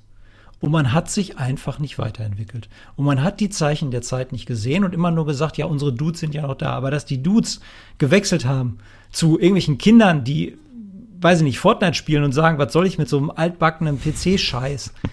Das hat man nicht wahrhaben wollen. Und ich habe auch, kann ich nicht selbst bestätigen, aber gelesen, nach diesen ganzen Pseudo-Nachrufen schon, dass die Kritikfähigkeit von Piranha Bytes auch nicht sehr groß war in diesem Fall. Also, dass die immer gesagt haben, ja, ist ja gut. Wir haben ja gehört, dass die Charaktermodelle in Elex scheiße sind und dass äh, irgendwie der Kampf hakelig ist und so. Aber ja, gut, wird beim nächsten Mal machen wir irgendwie schon ein bisschen besser. Und hm. herausgekommen ist dasselbe Spiel. Ja. So, ne? ähm, klar, keiner hört gerne Kritik an einem Herzensprojekt, aber ich glaube, auch das spielt damit rein, dass die Leute irgendwann war halt dieses, dieser äh, Cool-Bonus, den man so hatte, ne? diese Vorschusslorbeeren aus alten Zeiten, die waren halt aufgebraucht. Und in der heutigen Welt, wo, sag ich mal, die Spielebranche wirklich ein Haifischbecken ist, äh, ich finde das auch nicht schön, aber da überlebt man mit sowas, glaube ich, nicht lange wenn man nee, halt seit 2001 das gleiche Spiel macht. Ne? Und das ist so mein Fazit. Du willst ja die breite Masse ja auch äh, irgendwie mitkriegen und ich sag mal so, die, die Leute, die halt ähm, Gothic geliebt haben, äh, geliebt haben und Piranha Bytes äh, Spiele, das klingt jetzt gemein, aber die sterben ja so langsam weg, ne? Ähm, wenn du überlegst, das, wie, ja. wie alt das Spiel schon ist und es gibt viele, die die sterben jetzt nicht weg, um Gottes Willen, so, so bildlich gesprochen. Es gibt auch viele, die spielen einfach immer mal in 10, 20 Jahren oder seit Ewigkeiten keine Computer mehr, weil die dann kein Interesse mehr haben. Und dann kaufen die sich das Spiel halt auch nicht, ne? Das, So ein bisschen kann man dazu sagen, ich meine, es ist jetzt natürlich sehr populistisch, aber wer nicht mit der Zeit geht, geht mit der Zeit, ne? Ja, Ja, Ähm, also das, das ist ja, da hast du, da hast du ja recht. Ähm, also ich weiß es nicht, warst du fertig mit deinem Monolog, Carsten? Ja, das war jetzt eigentlich nur, nur die Geschichte noch, dass äh, jetzt im Januar halt die Gerüchte schon rumgegangen sind, dass die Schließung da ist und witzigerweise äh, der genannte Herr Pankratz schon anscheinend seit November raus ist. Also Ja, das habe ich auch. da wusste gelesen. einer wohl schon mehr und hat sich schon vielleicht abgesetzt, aber das ist auch alles jetzt nur noch spekulativ. Da können wir jetzt nicht wirklich sagen, das ist so und ne? Also was, was ich, was ich eigentlich glaube, wenn ich mal kurz mein, zu meinen Vorbereitungen da mal kurz Wort fassen darf. Ähm, also man muss ja immer den ganzen Zusammenhang sehen, warum vielleicht äh, Embracer gesagt hat oder THQ Nordic, tschüss. Ne? Also da ist ja in den USA, glaube ich, war das, ist irgend so ein Milliardendeal geplatzt. Das ging irgendwie um 2 Milliarden US-Dollar. Äh, ich weiß, weiß ich nicht, äh, äh, ob, ob Embracer selber oder THQ Nordic äh, da jetzt die, das Aktienunternehmen ist, aber auf jeden Fall ein, einer der beiden hängt da irgendwo äh, äh, am, an, der, an der Börse. Also wahrscheinlich beide. Wenn THQ Nordic der Mutterkonzern von Embrace ist und Embrace dann also Dingens hatte, dann wird es über THQ Nordic gegangen sein. Auf jeden Fall, diesen, diesen Milliardendeal, der da geplatzt ist, das war Embracer. Und auf einen Schlag sind dann halt die Aktien um irgendwie 40 Prozent und mehr gefallen. Ne? Genau, also wir reden jetzt hier von einer Summe, das sollten äh, also 2 Milliarden US-Dollar sein. Ne? So, und äh, das Ding ist dann mal eben geplatzt und der, äh, ich sag mal, der Gewinn, also das, der Geschäftsjahresbericht von Embracer sagt, statt einem prognostizierten Gewinn von 1,2 Milliarden waren es dann, ich sag jetzt mal Gänsefüßchen hoch, nur 780 Millionen. Und da muss man jetzt ganz klar differenzieren. Also ein Entwicklerstudio, die Leidenschaft ist das eine. Die Zahlen sind das andere. Und das ist ein Yin und Yang in jedem Unternehmen. Das ist scheißegal, in welcher Branche du bist. Ja. Und wo die, wo das, wenn diese, wenn dieses, wenn dieses Yin und Yang da in Ungleichgewicht kommt, wenn Yin größer ist als Yang oder, oder umgekehrt, dann gerät ein Unternehmen in Schieflage. Du hast immer, du hast immer das Ding, wenn du, wenn du nur noch Leute hast mit Leidenschaft, das, mein Opa hat immer gesagt, brotlose Kunst. Ne? Ja, ich habe, ja, ich habe eine unglaubliche Leidenschaft äh, für Videospiele. Ich weiß aber, dass ich mit Videospielen, selbst wenn ich wieder ins Profisegment einsteigen würde, äh, was ich ja auch schon mal war, äh, nicht so viel Geld verdienen würde, wie ich jetzt in meiner aktuellen Tätigkeit tue. Und selbst wenn ich das Geld nicht bräuchte, könnte ich nicht garantieren, dass ich es bis an mein Lebensende machen könnte. Weil ich ja älter werde. Ja, die So, das- werden schlechter. Genau. Und das ist halt, ich glaube, das, also es ist nur eine persönliche These von mir, ich habe keinerlei Einblick in äh, Piranha Bytes, äh, aber grundsätzlich glaube ich, dass das irgendwie das Problem auch ist. Weil es ist schön, also die hatten ja wohl eine ganz tolle Atmosphäre. Das muss wohl so ein Atari 2.0 gewesen sein. Die haben nach dem nach Feierabend wohl, das ist jetzt aus der GameStar, das weiß ich selber nicht, äh, weil ich es nie gesehen habe. Die haben wohl nach Feierabend da gesessen und irgendwelche, äh, äh, weiß ich nicht, äh, Warhammer und sowas da gezockt doch zusammen Ja, ja. und haben dann Bier getrunken. Und, und das ist extrem wichtig, dass du ein gutes Teamgefüge hast und so weiter. Aber du darfst nie vergessen, dass das Ganze funktioniert nur, wenn du vernünftige Zahlen schreibst. Ja. Und so einen Publisher Ja. oder beziehungsweise so ein Mutterkonzern wie jetzt Embracer, wenn der, wenn der so einen, wenn der so ein Ding hat, so einen, so einen milliardenschweren Deal, der dann auf einmal nicht greift, dann muss der, dann muss der was machen, weil der hat, der hat, in der ist, der ist an der Börse, der hat Investoren, der, der Typ, der hat, der hat, der hat Gesellschafter, der, der, der muss irgendwas, irgendwas muss der tun, damit er sagen kann, euer Geld ist bei uns trotzdem sicher, bitte investiert mal weiter. Wir werden jetzt Maßnahmen ergreifen. Und das ist das große Problem, was ich sehe, dadurch, dass jetzt kleine Entwicklerstudios immer wieder von großen Entwicklerstudios aufgekauft werden. Sehe jetzt hier dieses, dieses Activision-Gedönse da mit Microsoft, also und, und auch generell diese ganze Ja. Microsoft-Geschichte. Ne? Ja. Und das ist halt eben das Problem, weil da sitzen halt einfach Leute, das sind reine Zahlenmenschen. Das sind wirklich reine Zahlenmenschen. Die hören auf, einen, auf, einen, äh, auf eine Delegation von, ich sag mal, 20 irgendwelchen Branchenanalytikern. Ja, und es geht einfach nur um Geld. Das Videospiel selber ist denen egal. Und wenn dann die Sparte Leidenschaft, also die Leute, die kreativen Geister dahinter, ne, wenn die nicht stark genug sind oder wenn das Ganze in Ungleichgewicht gerät, dann passiert sowas, was Piranha jetzt gerade passiert ist. Ja. Beziehungsweise das, das mit diesem, ähm, das dann das Studio oder es gibt es ja sowohl in Film, in Fernsehen als auch bei Computerspielen, dass dann irgendwie irgendein Investor da einsteigt und dann seine eigene Idee reinbringt, die sind meistens eh für den Arsch. Ne, das wird jetzt ja wieder hat. passieren. Also ja. wenn jetzt, wenn jetzt irgendein Investor kommt und Piranha Bytes kaufen würde, ja. dann hat Piranha Bytes, ob sie es wollen oder nicht, der hat, die haben die Wahl ja nicht. Hm. Also die können ja, die sind jetzt praktisch, jetzt gerade äh, sind sie auf, auf einer ziemlichen Talfahrt. Die haben keine Möglichkeit. Wenn der, wenn ein Investor kommt und sagt, so passt auf, Leute, also eine wirtschaftlich kluge Entscheidung wäre jetzt zu sagen, passt auf, äh, ihr seid voll in Schieflage, äh, lasst mal irgendwelche langfristigen Projekte sein, weil das können wir einfach nicht finanzieren, sondern dann, jetzt, jetzt muss irgendwas ran für einen Cashflow. Jetzt musst du irgend so ein stupides Handygame irgendwie hinkriegen mit ja. einem funktionierenden Ingame-Shop, damit du, ja, das ist, ja. Das, das hört sich, das hört sich lächerlich an, aber jetzt, es muss jetzt Nein, schnell ist, irgendwas, irgendwas auf dem Markt, traurig, ob die das, ob die das wollen, ob die das möchten, ob sie sich damit wohlfühlen, ob dann, ob sie damit gut schlafen können, das ist nebensächlich. Es geht da jetzt erstmal ums nackte Überleben. Ja, genau. Äh, und das ist halt eben, wie gesagt, dieses, dieses Prinzip, was ich so aus der Geschichte jetzt von Piranha Bytes äh, mir zusammengelesen habe, seitdem ich jetzt äh, von dieser News da erfahren habe, äh, das muss, glaube ich, also ich glaube für mich selber, wenn ich jetzt damals tatsächlich statt, dass ich äh, in die, in die Baubranche gegangen wäre, wirklich irgendwie in Richtung Programmierung oder was gegangen wäre, das wäre für mich, glaube ich, ein Arbeitsplatz gewesen, da wäre ich 100 Jahre alt geworden. Hm. Ne? Weil es ja auch einfach Spaß macht. Aber letzten Endes verdienst du mit Spaß nicht immer Geld. Und nee. solche, solche Namen jetzt wie zum Beispiel Gothic, weißt du, ein altes Rennpferd, das ist irgendwann alt. Und auch wenn es einen tollen Namen hat und der berühmt ist und der früher auf tausend Plakaten, ja. äh, Plakaten hing, dann ist das Rennpferd aber trotzdem nicht mehr so gut. Und die Community heute wenn du einem Fortnite-Spieler, der gerade irgendwo in einer, ich sag mal, in der 10. Klasse sitzt, irgendwas von Gott mal den Fortnite-Spieler in Ruhe. Ja. Der kann doch selber nicht Nein, der Fortnite-Spieler ist. ist das beste Beispiel dafür. Ja, der guckt ähm. dich an. Was willst du denn von mir? Was ist das denn? Genau, gibt's da geile, coole Skins? Kennt, dann sagst du, nee, kennt ihr nicht dieses nicht. Meme?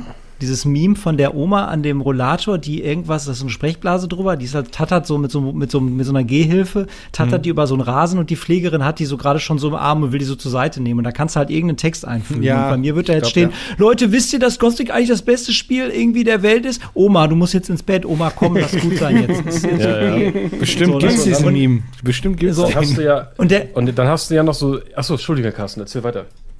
Nein, ich wollte nur, ich wollte dir nur recht geben, dass du die nüchterne Betrachtungsweise dessen, dass ein Unternehmen oder eine, eine große AG, die ganz viele äh, Tochtergesellschaften unter sich hat, wenn die einen großen Deal verkackt in irgendeiner Form und ein Minus macht und die Anleger werden sauer, dann muss man den Rotstift zuerst da ansetzen, wo nichts bei rumkommt. Ja. Das klingt ja, vor allen Dingen setzt du den Rotstift der härteste Kapitalismus äh, ja. überhaupt, du, aber es ist ja immer so. Du setzt den da Rotstift auch da an, wo, die, wo der Aufschrei am geringsten ist und wo du am wenigsten Gegenwehr erwartest. Ja, ein Studio mit 30 Leuten ist halt schnell ja, geschlossen. Ne? Ja, gut, der, den der Aufschrei von den Anlegern, nicht der Aufschrei der Fans, weil ja. das interessiert keinen. Also den, den, den, Leute heulen.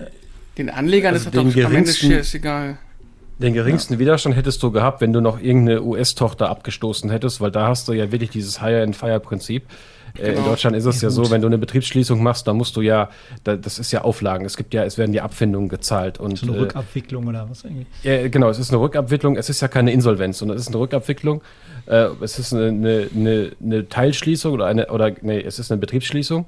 Und bei einer Betriebsschließung, da sind ja auf dem deutschen Arbeitsmarkt gibt es da ja Regularien für. Du kannst ja nicht einfach 30 Leute oder 29 auf die Straße setzen. Ja, wobei, so, wir, natürlich, wobei wir natürlich nicht die Struktur wissen. Wenn natürlich viele Freelancer unterwegs sind, dann hast du vielleicht noch Rahmenverträge mit denen, aber die sind jetzt nicht vielleicht in diesem richtig harten, krassen Angestelltenverhältnis, ich sag mal, mit Gewerkschaft ja, dabei. Das sind so Sachen, die wissen wir Freelancer so gelten da ja nicht zu, Dennis. Freelancer haben ja mit Piranha-Arbeit nichts zu tun. Wenn du einen Freelancer hast, den du anmietest, projektbezogen, dann und die, der Piranha Bytes streicht die Segel, ja, dann ist der Freelancer halt raus aus dem Vertrag, dann wird der Vertrag mhm. aufgekündigt, dann kann er Schadensersatzansprüche machen. Also ich bin kein Anwalt, ich darf keine Rechtsberatung geben, aber ich sag's nur, wie es normalerweise läuft. Ja, ja, aber, da, ja. aber das kann ja genauso momentan der Fall sein, dass, dass solche Themen jetzt auch noch dran sind. Klar. Man weiß es halt nicht so sicher. richtig. Ne? Also, also äh, was auf jeden Fall sein wird, also Embracer wird für die Angestellten blechen müssen. Jetzt ja. weiß man natürlich nicht, schlaue Unternehmen, die, also schlaue Investoren, die machen ja dann immer direkt neue Arbeitsverträge und keine Ahnung und so weiter. Und es gibt dann noch Mitarbeiter, die sind so doof genug und unterschreiben das dann. Ne? Aber wie gesagt, lange Rede, lange Rede, kurzer Sinn. Äh, du hast aber auch recht mit deiner These, Dennis, dass du sagst, pass auf, ich bin auf externe Geldgeber angewiesen. Ich brauche Investoren, die sollen sich möglichst nicht in mein Projekt einmischen. Die sollen mich machen Sie, lassen. Das können sie ja unter gewissen, äh, ähm, gewissen Rahmenbedingungen ja schon. Ich meine, das kann ja auch durchaus positiv sein, wenn, wenn sie guten Input haben. Die Frage ist, entwickelst du etwas und einer sagt einfach nur so, so römisch äh, äh Cäsar-like, Daumen hoch, Daumen runter. Das ist natürlich ja. nicht gewollt. Aber wenn du natürlich positives Feedback, also nicht nur Money, sondern auch noch Know-how-Transfer generieren kannst, gerade in so einer Bude, die sagen, ey, pass auf, ihr seid jetzt bei uns hier in dem, in unserem Kosmos unter, äh, wir haben ja. die, die, die und die und die Leute, da können wir euch da und da zusammenbringen. Oder moderne Engines, mit denen ihr arbeiten könnt. Da, das ist es ja noch ein, ist es ja noch ein positiver Nebeneffekt. Also, wie sagt man so schön? Ja, ja klar ähm, ein Interessenabgleich letztendlich, ein Transfer-Know-how, wenn der noch stattfindet, dann kann ja eigentlich nichts Besseres passieren. Es kann natürlich genauso gut sein, dass so ein alteingesessener Mensch, Person auf andere trifft und sich auch gegen alles sperrt. Machen wir uns nichts vor, gibt es genug von. Ich muss ja, mir nur Rosins Restaurant angucken. Da sind genug Gastronomen, die sagen, nee, habe ich ja immer so gemacht. Hier meine ja, Mehlschwitze. Richtig, richtig. Deswegen, da sind halt. Besonders die Mehlschwitze, genau. Aber ja, jetzt, aber jetzt. Aber, aber da trifft es halt genauso gut. Der, der, ja, aber pass auf, der, der, der, der, beste, der beste Koch ist noch lange kein guter Gastronom.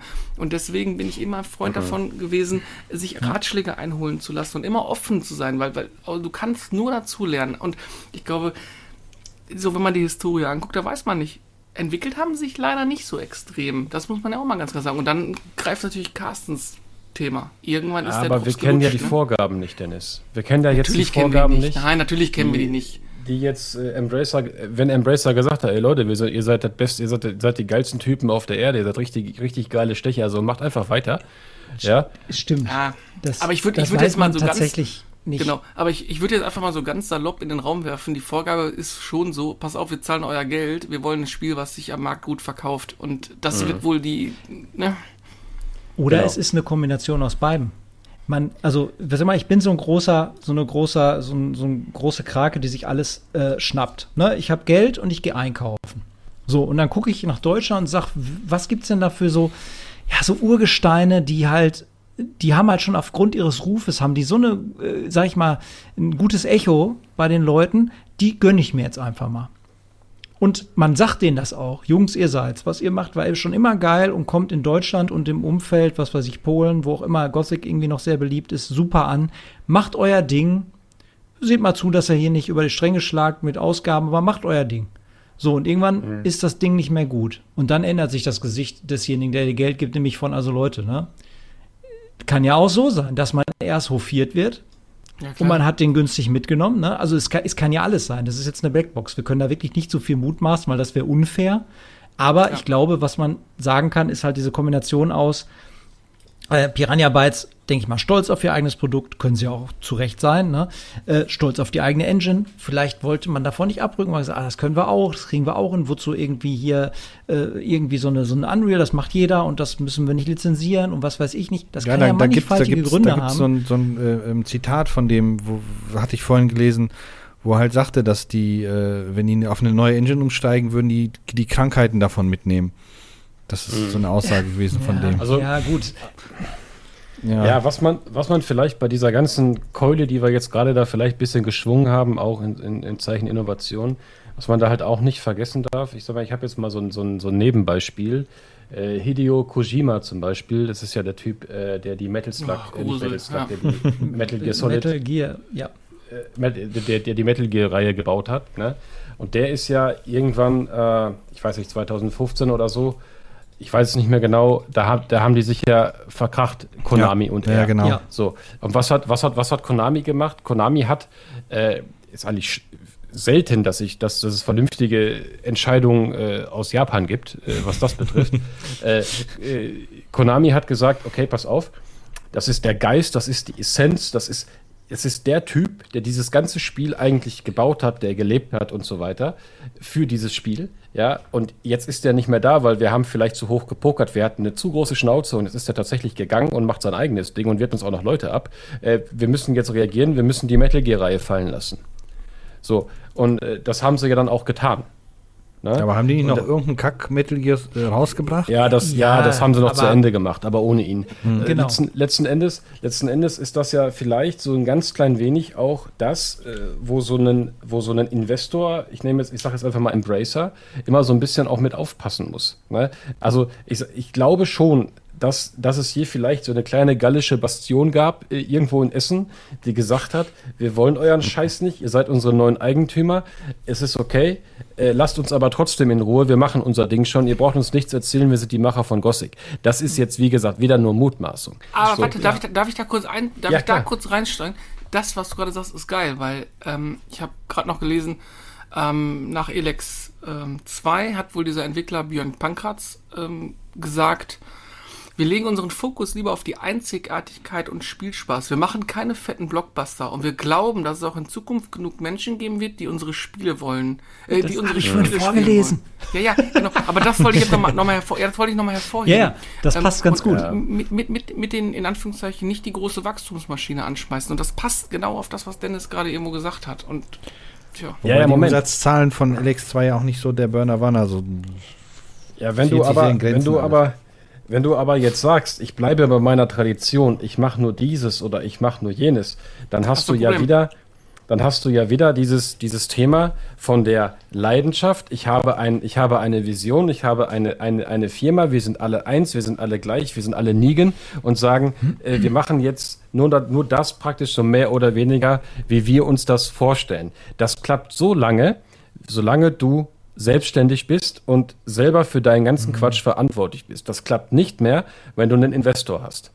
Und dieser, dieser Investor, ich sag, mal, die werden jetzt ja nicht einfach aus heiterem Himmel, werden die ja nicht gesagt haben, äh, weißt du was, Piranha Bytes, äh, du bist jetzt mal raus, hau ab, wir schließen euch, sondern die werden, das, das, sowas hat ja immer eine Geschichte, sowas hat ja immer einen Vorgang. Es kann natürlich sein, dass es, dass Piranha Bytes jetzt gerade der Sündenbock ist nach dem gescheiterten Embracer-Deal da von diesen zwei Milliarden Euro, die ich da gerade genannt habe. Das kann natürlich auch sein, dass die eigentlich praktisch dann jetzt der Sündenbock sind, äh, für Verfehlungen anderer, anderer Deals, ja.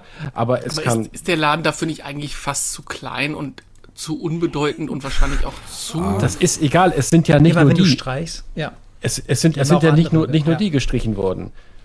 naja, das Ne, es ist sind einer, ja- auf einer von, von vielen. Und Oder- oder- hat, oder, glaube ich, Projekte knapp 8 eingestampft Millionen Euro worden, ja. äh, in der Entwicklung gekostet. Das ist halt auch Geld, ne? Richtig. Ja, aber So, du hast ja trotzdem auch gerade, du hast ja aber trotzdem gerade, beschließt ja auch ein Studio, die, ich sag mal, gerade eine frische Förderprogramm aufgelegt bekommen haben und eine Zuspruch über drei Millionen bekommen haben. Das muss man ja auch mal wieder mit in den Raum reinwerfen, ne? Okay, aber Dennis, du bist auch ein Mann der Zahlen.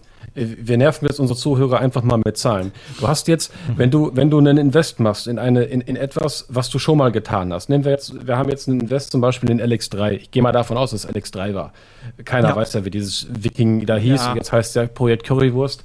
Äh, keiner, keiner, keiner weiß es ja. So, aber jetzt, jetzt bin ich, jetzt bin ich einfach nur mal wieder dieser, dieser nüchterne Typ, ja, weil ich, ich kann das ziemlich gut, weil ich muss das beruflich jeden Tag machen.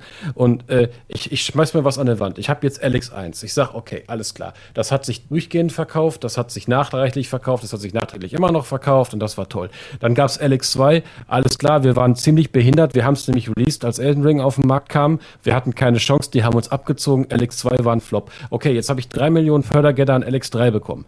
Welche, welche, welche Möglichkeit sehe ich jetzt? Ich nehme mir meinen Markt, ich gucke mir den an und sage, alles klar, ich habe ein Entwicklerstudio, das sich gerade vielleicht so ein bisschen mh, schwierig weiterentwickelt, sich da etwas schwerfällig hält und einfach auch wenig Vision, wenig frisches Blut drin ist, sondern es einfach immer wieder dasselbe macht, ist ein Traditionsunternehmen, die wissen alle, was zu tun, aber sie machen halt immer dasselbe. Ich, ich kriege drei Millionen Fördergelder, ich habe Entwicklungskosten prognostiziert von der Summe X und ich sage, alles klar, welche Chance auf dem Absatz habe ich?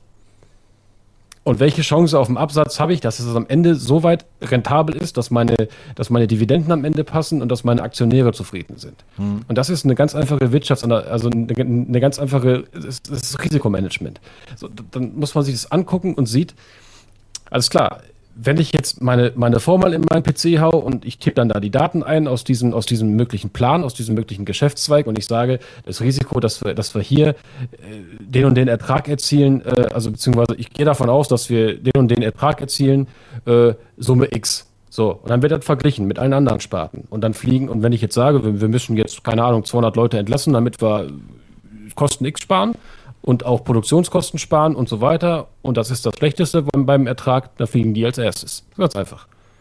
Ja, Das klar, bin ich bei dir. Bin ich Total bei dir. unpersönlich, liebe In- Zuhörer. in- Ich möchte es nur noch mal sagen, es ist wirklich unpersönlich, es ist eine Arschlochaktion, aber das ist genau das, was ich gerade meinte. In der wenn Relation- die Leidenschaft und die Finanzierer, also wenn, wenn, wenn, wenn die Leidenschaft und das Wirtschaftliche sich nicht im Einklang stehen, dann passieren solche Entscheidungen. Wenngleich muss man natürlich auch sagen, dass wirklich jetzt der, der ganze Laden jetzt, ich sag mal, in den Projekten, was haben wir gerade gesagt? Äh, Elex 2 hat irgendwie 7,2 Millionen Euro hochgerechnet, geschätzt gekostet in vier Jahren, ne? Ähm, wenn du jetzt mal Red Dead Redemption 2 daneben stellst, was mehrere hundert Millionen gekostet hat, das, das meine ich nur in der Relation. Klar, wenn du natürlich 7,2 Ja. Millionen Euro ausgibst und kriegst 5 Millionen wieder, dann hast du, da brauchen wir nicht Das drüber, ja, da, da brauchen wir nicht drüber unterhalten dann, ganz einfach. Dass es, dass es reingeschissen ist. Ja. Ähm, aber es ist halt einfach, ich, ich glaube, da kommen so viele Faktoren auch zusammen. Ich glaube, der, der, der Pankratz hat das ja auch irgendwie nochmal gesagt, dass man, äh, ich glaube, ich lese es jetzt nochmal, nach der Übernahme durch THQ Nordic sagt er auch, wenn wir zu sehr versuchen würden, uns jedem zu gefallen, dann würden wir viele Ecken und Kanten wegfallen, die uns ausmachen. Da siehst du ja auch schon mal, wie Ja. so das Mindset da auch war. Das, ne? Ja, das ist, um den Bogen nochmal zur emotionalen Seite zu schlagen. Ich finde, ihr habt das gerade nochmal sehr gut zusammengefasst, was halt die wirtschaftliche Entscheidung äh, dahinter ist. Und ob man das jetzt, ob einem das jetzt gefällt oder nicht, oder ob man sagt, diese Schweine, das ist jedem gegönnt. Das kann man auch total nachvollziehen menschlich. Aber unterm Strich bleibt es eine nackte Zahl und Mhm. der Schwächste fliegt. Das ist, hört sich wirklich beschissen an, aber rein logisch ist das so. Und es passiert auch jetzt das, was immer passiert bei solchen Sachen, traurigerweise für die Fans, die mit so einem weinenden Auge, sag ich mal, der Sache jetzt hinterher schauen. Ähm, die hätten wahrscheinlich auch noch in Elex 3 gespielt, aber wie viele, ne? Äh, und was auch wieder ganz klar ist, ist, wenn jemand so wie Dennis, ges- Dennis gesagt hat, jetzt äh, versucht, Schadenszubegrenzung zu betreiben, indem er halt entweder ein Studio schließt, ähm, er aber die Markenrechte ja behält, weil wir haben ja vorhin wieder gehört, THQ Nordic respektive Embracer gehört nicht nur die Marke Piranha Bytes, sondern auch die Marke Angothic, Risen und was alles dazugehört. Ähm, Man fängt an am Ende, ist jetzt auch ein bisschen Polemik, Leichenfledderei zu betreiben. Man bringt nämlich, äh, ist jetzt mein Nachruf auf quasi das noch nicht ganz geschlossene Piranha Bytes. Man bringt zum Beispiel in äh, Ende 2023 ganz überraschend ein Gothic 1 und 2 in einer aufgebohrten Version für die Switch raus. Und sagt sich, stimmt. den, den nehme ich noch mit. Äh, und dieses der verkauft sich wahrscheinlich auch wieder richtig gut. Und der wurde auch gut bewertet. Ich habe die Tests von der GameStar oder von der GamePro haben nämlich gesagt, dass das eine intelligent angepasste Konsolenvariante ist mit wirklich technischen Sachen, so wie ich glaube, so, ein- so, ein- so ein Licht, ich weiß nicht, Raytracing ist es nicht, aber du hast zumindest Ja. auf einmal Schatten, die das Licht brechen und so ein paar Sachen, Genau. die es halt ursprünglich nicht gab, ne? Ja. Genau. Äh, und da kriegst du dann auch nochmal gute Bewertungen und den gönnst du dir dann noch. Und was ihr am Anfang angesprochen habt, das Gothic Remake, was witzigerweise unter der Flagge von THQ Nordic irgendwo in Spanien, in Barcelona, von einem anderen Entwickler seit Jahren jetzt schon entwickelt wird. Das lässt man nämlich aufgrund des Namens und des guten Rufes der Serie nämlich schön weiterlaufen. Auf Unreal Engine 5, witzigerweise. Da, da kommen wir wieder nicht mehr zurück, dass sie da schon gesagt haben, ja Leute, hier eure eigene Engine. Nee, nee, nee, ihr seid mal schön raus. Ihr seid jetzt weg und das macht jetzt ein anderer, der hält sich an euren Tugenden fest, weil natürlich auch PR-technisch wird dieses Studio nie müde, auf Twitter zu sagen, dass sie sich ja an die Ursprungstugenden der äh, ursprünglichen Entwickler halten werden und dass man auf keinen Fall, weil die Fans, ne, die Mistgabeln der Fans sind schnell gezückt, man wird an denen und den Sachen nichts ändern. Ob das jetzt gut ist oder nicht, sei mal Es wird dahingestellt. genauso aber, ne, verbuggt released wie das Originalspiel. so, ne? Aber ihr seht, was ich meine. Man böse gesagt, man betreibt dann im Endeffekt noch Leichenfledderei und sagt sich, ja gut, das gehört immer noch mir, da kann ich jetzt mitmachen, was ich will. Und so ein paar Re-Releases, die nehme ich dann noch mit, weil das für mich finanziell nicht so ein großes Risiko ist. Ja. Böses Denken könnte auch sagen, man hat absichtlich so ein Studio gekauft, was schwierig und finanziell problematisch darstellt, um sich eben diese, ja, diese Marken zu ziehen. Klar. Und jetzt im Endeffekt den Strich da zieht und sich die Marken dann schön vergoldet. Ähm, wäre äh, ein bisschen im Stile von Heuschrecke, aber das ist ja auch nichts Neues äh, in der Gaming-Welt und in der, in der Wirtschaftswelt, gar ne? nicht. Also, also das ist dieser typische Spruch, den du da in, in Amerika öfters mal liest. Äh, Nothing personal, it's just business. Weißt du, Ja. wo man halt sagt, Ja. okay, äh, ihr seid tolle Typen und wir lieben euch, aber äh, sorry. Ne? Also, wie gesagt, das, da gibt es halt viele, da gibt's halt viele Faktoren und ähm, ich habe halt, wie gesagt, keinen Einblick da drin. Alles, was ich sage, sind Mutmaßungen, auch wenn sich dann meine, ich sag mal, aus meinem Job heraus meine Analysen äh, oder meine Thesen da so sehr, sehr kühl und sehr kalkulierend anhören. Aber äh, ich sag mal, ab einer, auf, einer, auf einer gewissen Geschäftsebene, ab einer gewissen äh, Geldsumme, äh, die da in die Unternehmen fließt, da ist das so. Und das, das ändert sich, das ist da einfach, das ist da einfach so, dass da eben solche Entscheidungen getroffen werden und da geht man im Zweifelsfall leider, auch wenn es mich persönlich trifft, also ich habe meine beiden Gothic-Boxen hier liegen und daneben steht eine Tüte Taschentücher. Also ich werde gleich auf jeden Fall noch eine Runde weinen gehen. Äh, aber lange, lange Rede, kurzer Sinn, da werden einfach solche Entscheidungen getroffen äh, und das ist denen egal. Siehe damals Schließung Opel-Werke, da wurde auch einfach gemacht. Es gab einen neuen Investor, der hat gesagt, nö, Deutschland fickt euch mit euren Tariflöhnen, brauchen wir nicht. Ja, da, äh, da haben die sich selber schön selber weggestreikt. Und, ja, das äh, mag ja sein das mag ja, das ist ja, das ist ja richtig, Ach, aber. Der Ami, der Ami interessiert das nicht, ja. Genau, vom Prinzip her ja. Und, und ich sag mal, wo ich jetzt, wie gesagt, ich habe ich hab wirklich, äh, als ich das gehört habe, ich habe mir so überlegt, na, meine Fresse, was mag so ein Entwicklerstudio vielleicht kosten? Ne? Das ist so die Frage. Ne? Aber das, das, das große Problem, was ich tatsächlich sehe, ist, ähm, ich möchte jetzt nicht sagen, dass die Leute keine Illusionen haben oder keine Visionen haben, sondern das große Problem ist wirklich, wenn du dich da wirk wenn du dich weiterhin, wenn du, wenn du stehen bleibst auf deiner, auf deiner, auf deinem, auf deinem Standpunkt. Ne? Wenn du der, wenn du der Champion bist, hast was Gutes gemacht, aber du bleibst darauf stehen und du entwickelst dich nicht weiter. Dann hast du immer diese Nebenbuhler, die halt dann auch dein, dein Werk sehen und sagen, das machen wir besser. Mhm. Und alleine jetzt, äh, was ihr gerade sagt, ist, dass, dass zum Beispiel seit Jahren schon in Spanien äh, ein Gothic Remake in einer, in, einer, in, einer, in, einer Produ in, einer, in einer Produktion ist das wird ja nicht umsonst so, so, so sein. Sondern das wird ja sein, dass ich denke mal schon, dass die erste Adresse wohl äh, Piranha Bytes war. Auch eine These, aber ich gehe mal davon aus, weil warum sollten die wen anders fragen? Und ich gehe mal davon aus, dass sie da einfach gemerkt haben, in, vielleicht in der Projektplanung oder in der, in der Vertical Act Phase oder was auch immer, dass sie einfach nicht dieselbe Sprache sprechen. Nee, und dass sie deshalb entschieden haben, wir brauchen, ein, wir brauchen ein Studio, das sagt, dass unseren Wünschen äh, entspricht und das unseren, vor allem unseren Finanzplänen dahinter irgendwie gerecht wird und das sagt, okay, äh, ihr wollt was Neues, ist okay, wir machen das, wir geben euch was Neues. Interessant, also da muss ich jetzt auch sagen an der Stelle nochmal, ich habe mich mit diesem Gothic Remake, glaube ich, diesen ersten Playable Teaser hieß das, glaube ich, ähm, der wurde halt bei Steam, konntest du den umsonst runterladen. Hm, stimmt, ich Davon war ich nicht besonders überzeugt. So, das lassen wir mal so stehen. Als Gothic, als alter Sack, der Gothic gespielt hat und Gothic liebt, ne, und nein, eben die Wolken abschreit, oh, Gothic, bestes Spiel, so, ja, habe ich halt gesagt, nee, also Leute, ganz ehrlich, ich äh, fühl's nicht. Ich fühl's einfach nicht.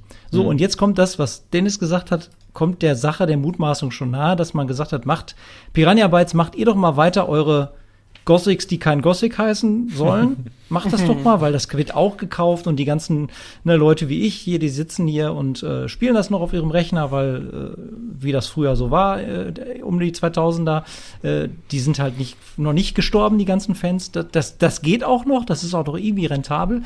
Aber da ist ein Studio, so ein junges, aufstrebendes Studio, das wir auch selbst quasi mehr oder weniger aus der Versenkung gehoben haben, irgendwo bei unserer THQ Madrid Barcelona spart, was auch immer. Irgendwie müsst ihr mal nachlesen. So in die Richtung geht das nämlich auch, weil das alles relativ hausgemacht ist. Und denen hat man gesagt, so, ihr macht jetzt einen Teaser und dann greift ihr das Fanfeedback ab.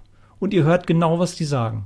Und dann entwickelt ihr nach den Vorgaben des Feedbacks, was ihr durch den Beta-Test oder die Free-Demo-Version reingezogen habt. Und das Ganz auf Basis genau. der Unreal 5 Engine. So, äh, das heißt schon, dass da irgendjemand von oben gesagt hat, so, das macht ihr jetzt. Und dann sind die auch sehr aktiv auf Twitter und sagen immer so, Leute, wir haben jetzt das und das gemacht. Ich hoffe, das gefällt euch als Fans. Knicke die Knackaugen und so, ne?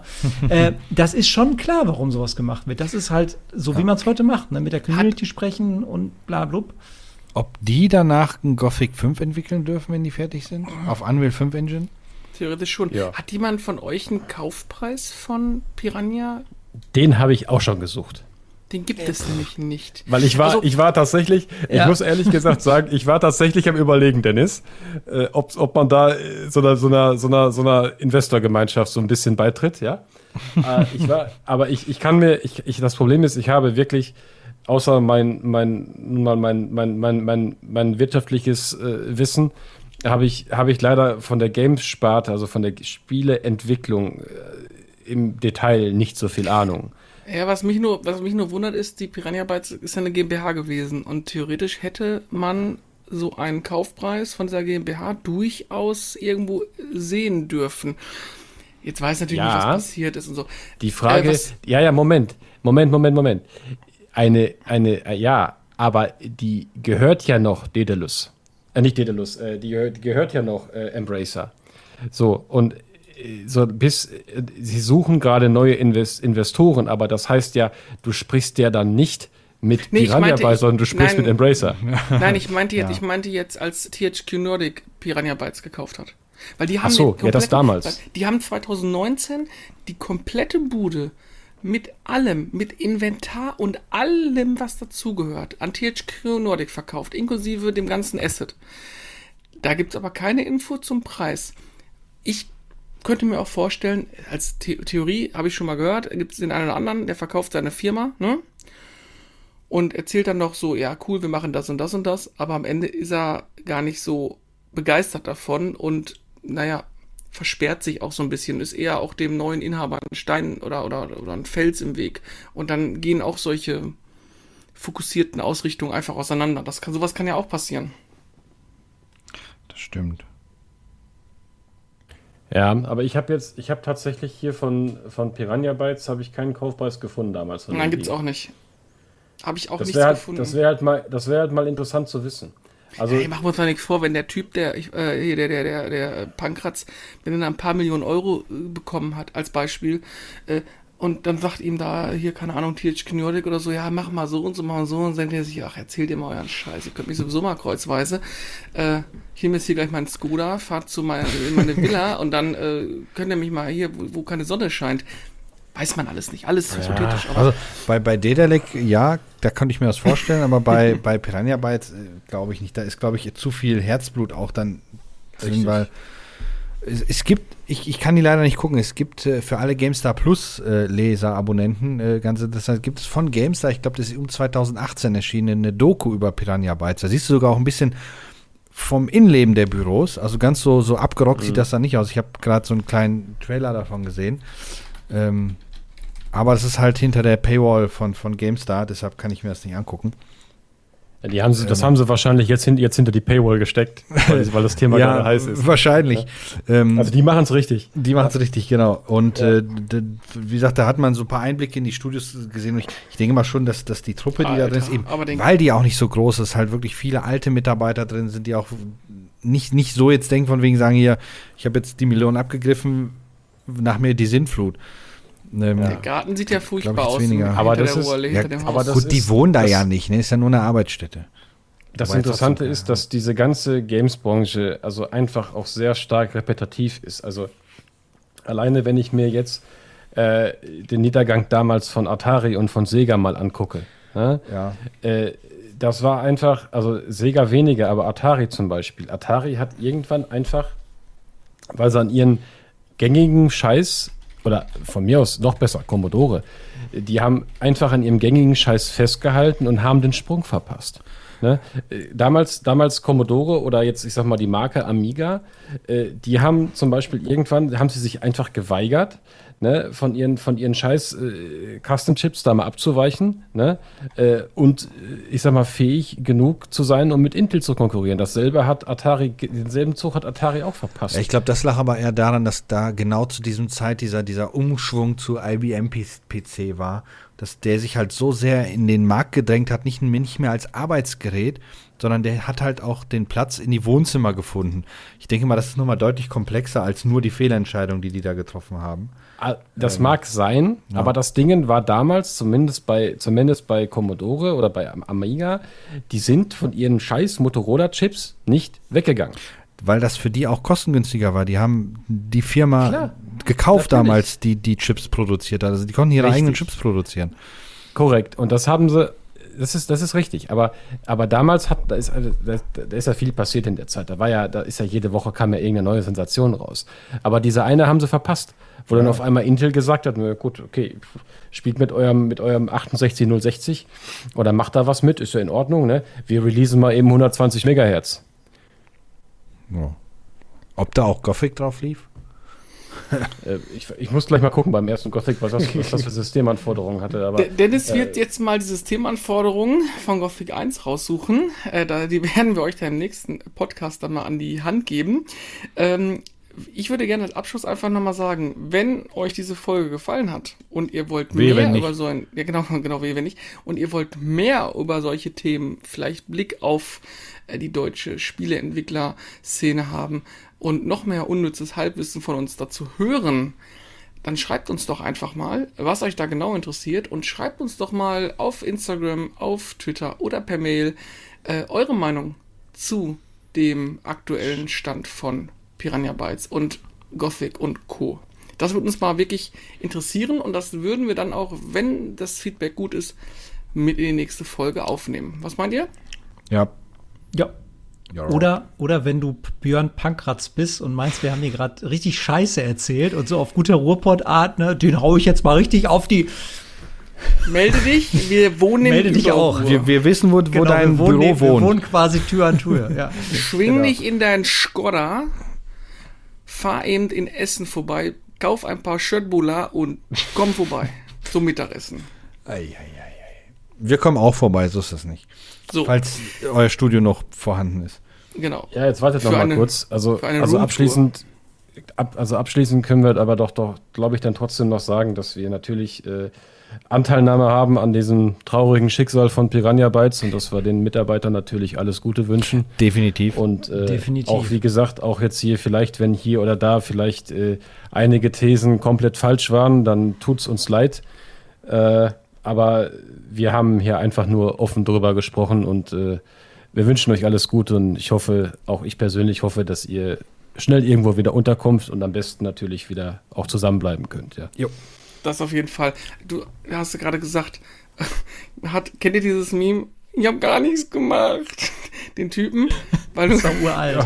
er ist uralt, Ja. aber weil, weil Dennis gerade gesagt hat, es tut uns leid. Nein, wir haben gar nichts gemacht. Das waren die anderen schuld. Ähm, natürlich äh, für die ganzen Angestellten wünschen wir alles Gute. Für die Ja. Leute, die die dicke Kohle abgegriffen haben und die Bude vor die Wand gesetzt haben. Jeder kriegt irgendwann seine Quittung. Ja, man sieht sich immer zweimal im Leben. So sieht's aus. So, Ja, in dem dann. Sinne. Wir hören uns nächste, dich übernächste Woche wieder zu einer neuen Folge des Videospiele Freunde Podcastes. Bis dann, ihr Lieben. Tschö. Tschüss. Ciao.